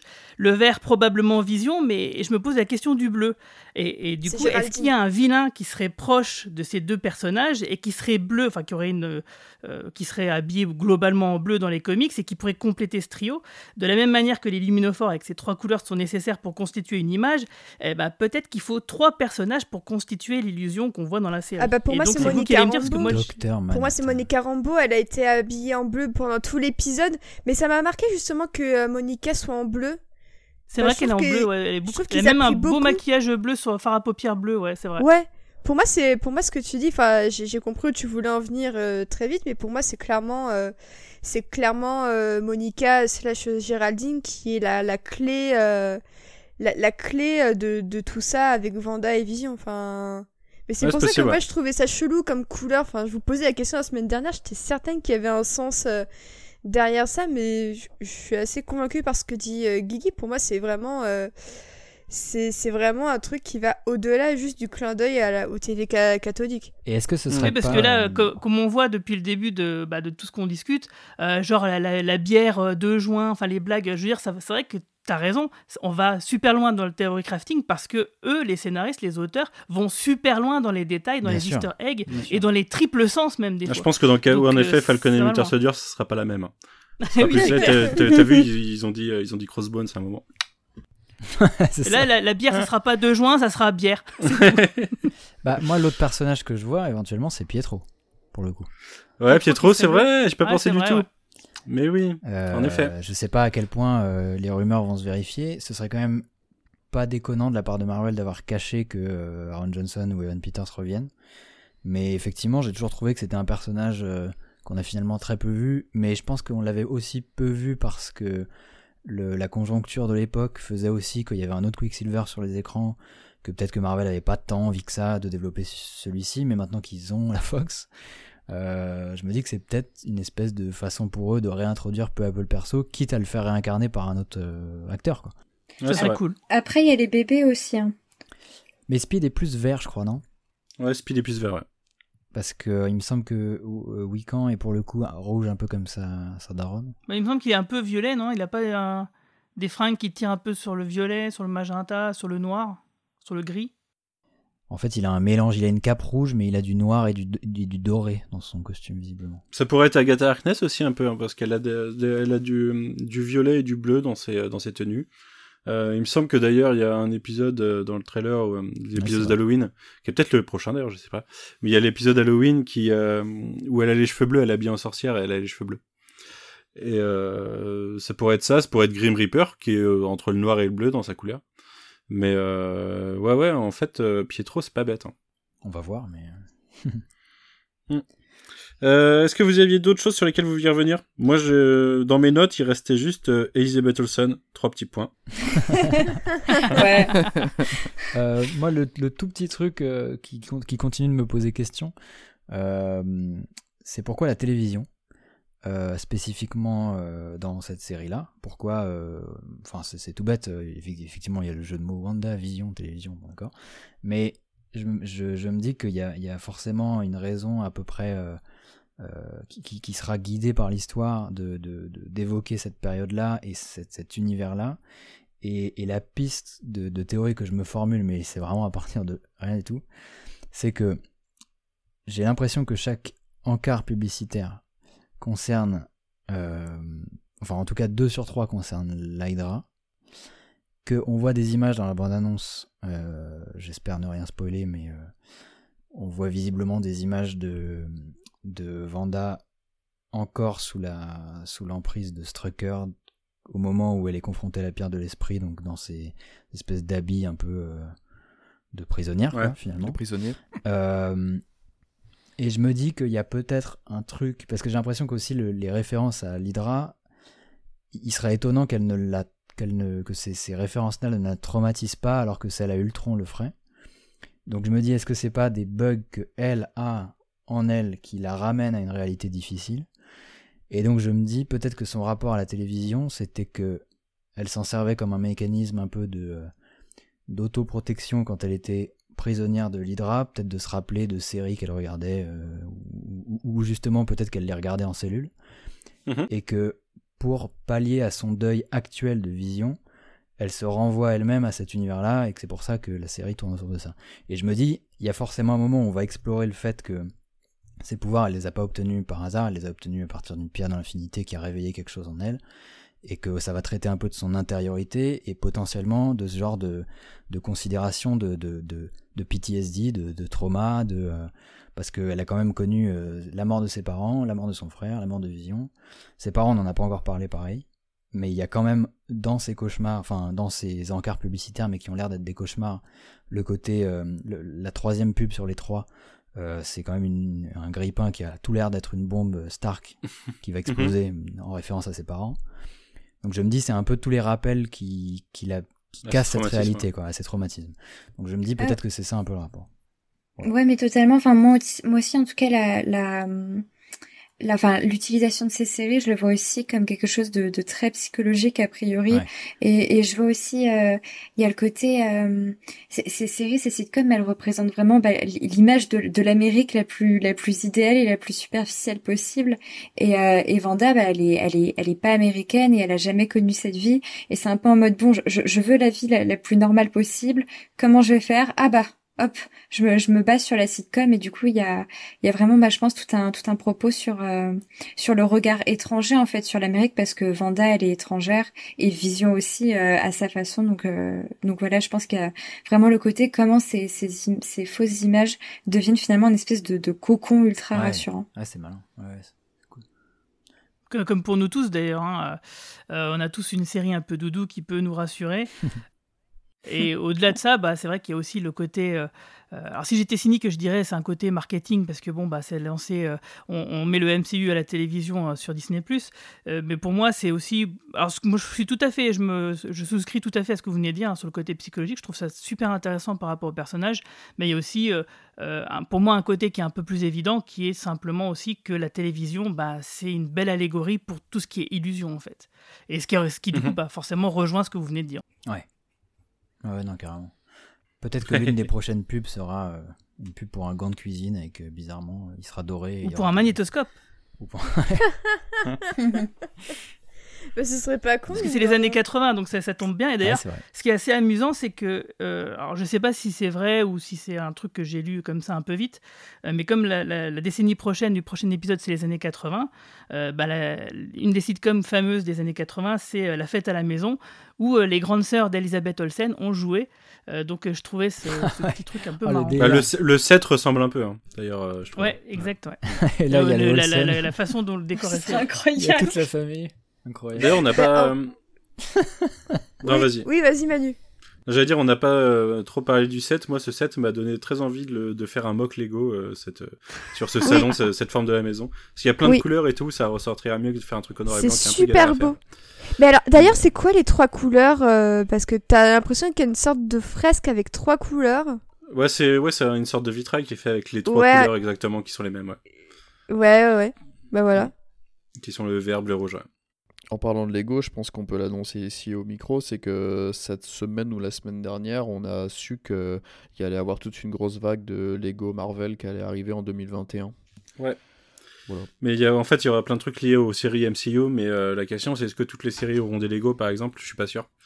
Et euh, je pense que Vendavision, c'est pas la plus pertinente pour faire des sets Lego euh, en mode actionneur, quoi, parce que, euh, Bah, à mon avis, Falcon Winter Attends Soldier. fin, attends la fin peut-être. Franchement, Non, mais je suis attends la d'accord, fin. mais- hein. Je pense qu'il il y aurait au moins un set. Après, je, je- Ouais. je trouve que ça serait plus intéressant que Falcon Winter Soldier. Au final, ça sera des ressuscités de cette Lego qu'on a déjà vu avec euh, d'autres euh, d'autres méchants, quoi. Mais euh, mais sinon, euh, je sais pas, on verra. Et alors moi j'ai une question. Est-ce que euh, là on parlait un peu des objets euh, que voit Vanda euh, dans les dans les pubs. Est-ce qu'il n'y a pas moyen qu'une des, des, des pubs à un moment donné ce soit juste une télé en fait? Genre sur le possible. finish? Mm. Est-ce que euh, Ouais. parce que moi je, me- je suis en- maintenant je suis en train de me creuser un peu les méninges parce que jusqu'à présent on a eu une montre, on a eu un grille-pain, on a eu un savon Grippin Donc, bon. euh, ouais, euh, et, Peut-être une vrai, sorte peut-être au moment où on sortira de cette espèce de réalité, la transition se fera par une pub sur le fait que la télévision te fait échapper de la réalité. Ouais. Bah, moi, je pense qu'on Ouais, pas mal, ouais. Et moi, je pense qu'on finira par avoir une télé qui serait une télé du Sword ou, ou alors un truc euh, de l'AIM euh, ou, ou que sais-je, mais euh, ou même un truc avec le Shield, parce qu'au final, pour le moment, on n'a rien eu avec le Shield. Mais d'ailleurs, on, a, on a une image de la promo, euh, je sais pas, j'ai jamais réussi à comprendre si c'était une image de l'épisode ou juste une image promo. Je crois que c'est le premier clip qui est sorti, enfin le pre- la première euh, euh, featurette vidéo sur Vendavision, c'est qu'à un moment où euh, Vanda et Vision sont dans une salle qui est vide avec une télé au milieu et c'est entre le noir et blanc et la couleur, il y a un peu des deux dedans. Et ils ont l'air d'être projetés à un moment euh, dedans et tout est vide à part une télé. Et je sais pas si c'est euh, juste de la promo pour euh, le fait que ça allait tourner autour de la télé ou si c'était Ouais, une image d'un futur épisode. Je pense que ça vient après parce qu'elle est habillée en mode euh, moderne euh, Ouais. sur cette, euh, sur cette image-là, euh, Wanda. Mm. Mais tu vois, ça, en plus, ça, ça, ça renforce l'idée d'Océane qu'à un moment, il y aura un mix de plusieurs époques, parce que c'est en noir et blanc, donc si ça arrive, ça veut dire qu'il y aura vraiment des switches couleurs noir et blanc qui, qui interviendront, quoi. Euh, voilà, est-ce que vous aviez quelque chose à rajouter? Ah oui. J'étais assez. enfin, En fait, la fin ne m'a pas étonnée, mais euh, je m'attendais à voir l'agent euh, de Ant-Man débarquer, et descendre de sa voiture pour aller aider Géraldine, Ouais. bizarrement. Peut-être dans le prochain. Bah, je pense qu'on le verra dans le prochain, ouais. Mais euh, j'étais en mode, ah bah enfin, on va voir euh, qui, qui est la voix, euh, a priori, euh, du poste de radio, puisqu'on parlait la semaine dernière euh, de sa potentielle identité. Et, euh, et j'avoue, je, m'attendais un peu à le voir, mais je pense que ça aurait fait un peu trop de teasing. Et je suis, je persuadée que la semaine prochaine, on saura euh, vraiment qui est, euh, qui est derrière la voix de la radio. Et est-ce que, est-ce que ce serait pas quelqu'un qui serait lié à Géraldine ou quoi que ce soit À mon avis, ils, veulent y aller, ils veulent vraiment y aller une chose à la fois parce que je sais qu'il y a énormément de gens, moi j'en ai discuté avec des collègues, euh, il y a énormément de gens qui n'ont qui savent même pas là aujourd'hui qui est euh, Monica Ouais, en fait. ouais, bah oui, bien sûr. Ouais, Ouais. Bien sûr, ouais, c'est normal. Euh, Il y, a, il y a énormément de gens qui n'ont pas tilté, qui savent pas, qui ont, enfin, qui- bah, si t'as pas suivi la promo, c'est normal que tu saches pas en fait. hein. Ouais. Bah, ou si t'es pas lecteur de comics, tu peux. Ouais, Ouais, ouais, c'est vrai. Tu En même temps, elle est, le deviner elle est pas, potentiellement. elle est pas appelée Monica Rambeau, donc euh, même si t'es lecteur Non, non, pas et encore. que t'as pas, t'as pas vu la news de casting, c'est un peu compliqué à anticiper, je pense. Mais alors, Ouais, mais alors je me posais la question parce que là, on sait à quel point euh, les, les prénoms ont un sens dans WandaVision. Est-ce que Géraldine, c'est un quelconque rapport avec euh, le background de, de Monica Rambeau ou quoi que ce soit? Eh ben, j'en ai aucune idée, figure-toi. C'est Géraldine Nakache en fait. Oh là là. Tout ce qui brille. Non, je sais pas. Je, je je regarderai la si- question. Si, jamais que- c'est le cas, j'en en reparlera la semaine prochaine. Ouais, je, je Ouais. regarderai d'ici là. Ouais. Ok, ok. C'est vrai que c'est un truc que j'ai pas recherché en plus, mais euh, pourquoi pas. Ouais. Très bien. Euh, bah écoutez, je vous propose qu'on s'arrête là pour aujourd'hui Ouais. et qu'on revienne la semaine prochaine pour euh, un épisode dont on ne sait rien pour l'instant, enfin parce que celui-là je l'avais déjà vu en l'occurrence. Euh, et puis euh, et bah et puis voilà, je vous souhaite une bonne semaine. Bah, ouais. Euh, si, alors allez écouter le Lemon Adaptation Club, Infusion, Sounds Like Teen Spirit. Euh, allez sur Twitter suivre euh, tous les comptes de Doug, euh, qu'ils soient officiels, officieux ou euh, professionnels. Et puis euh, et puis voilà, et écoutez euh, Lower Decks. Enfin le, enfin regardez Lower Decks, mais écoutez le podcast sur Regardez. Lower Decks.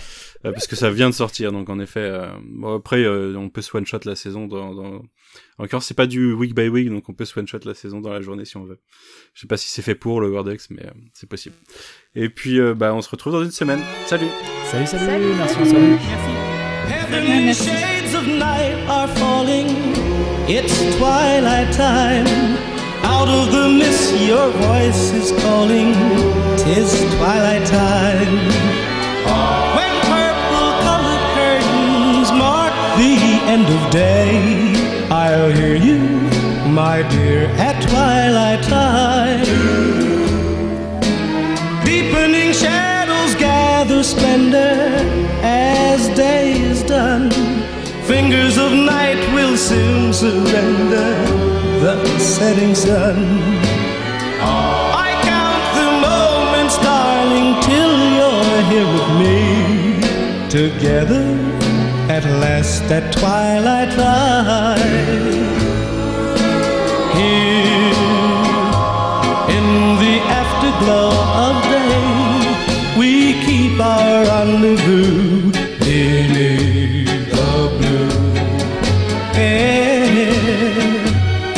In the sweet and same old way, I fall in love again as I did then.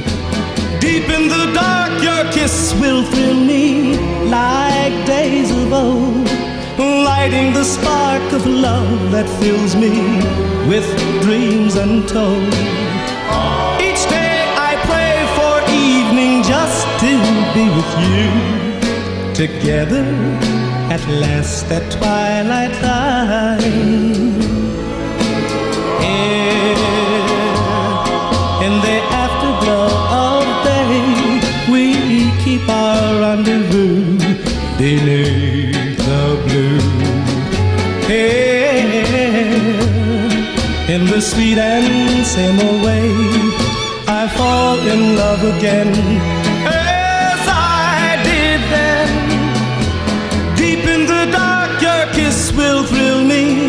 like days of old, lighting the spark of love that fills me with dreams untold.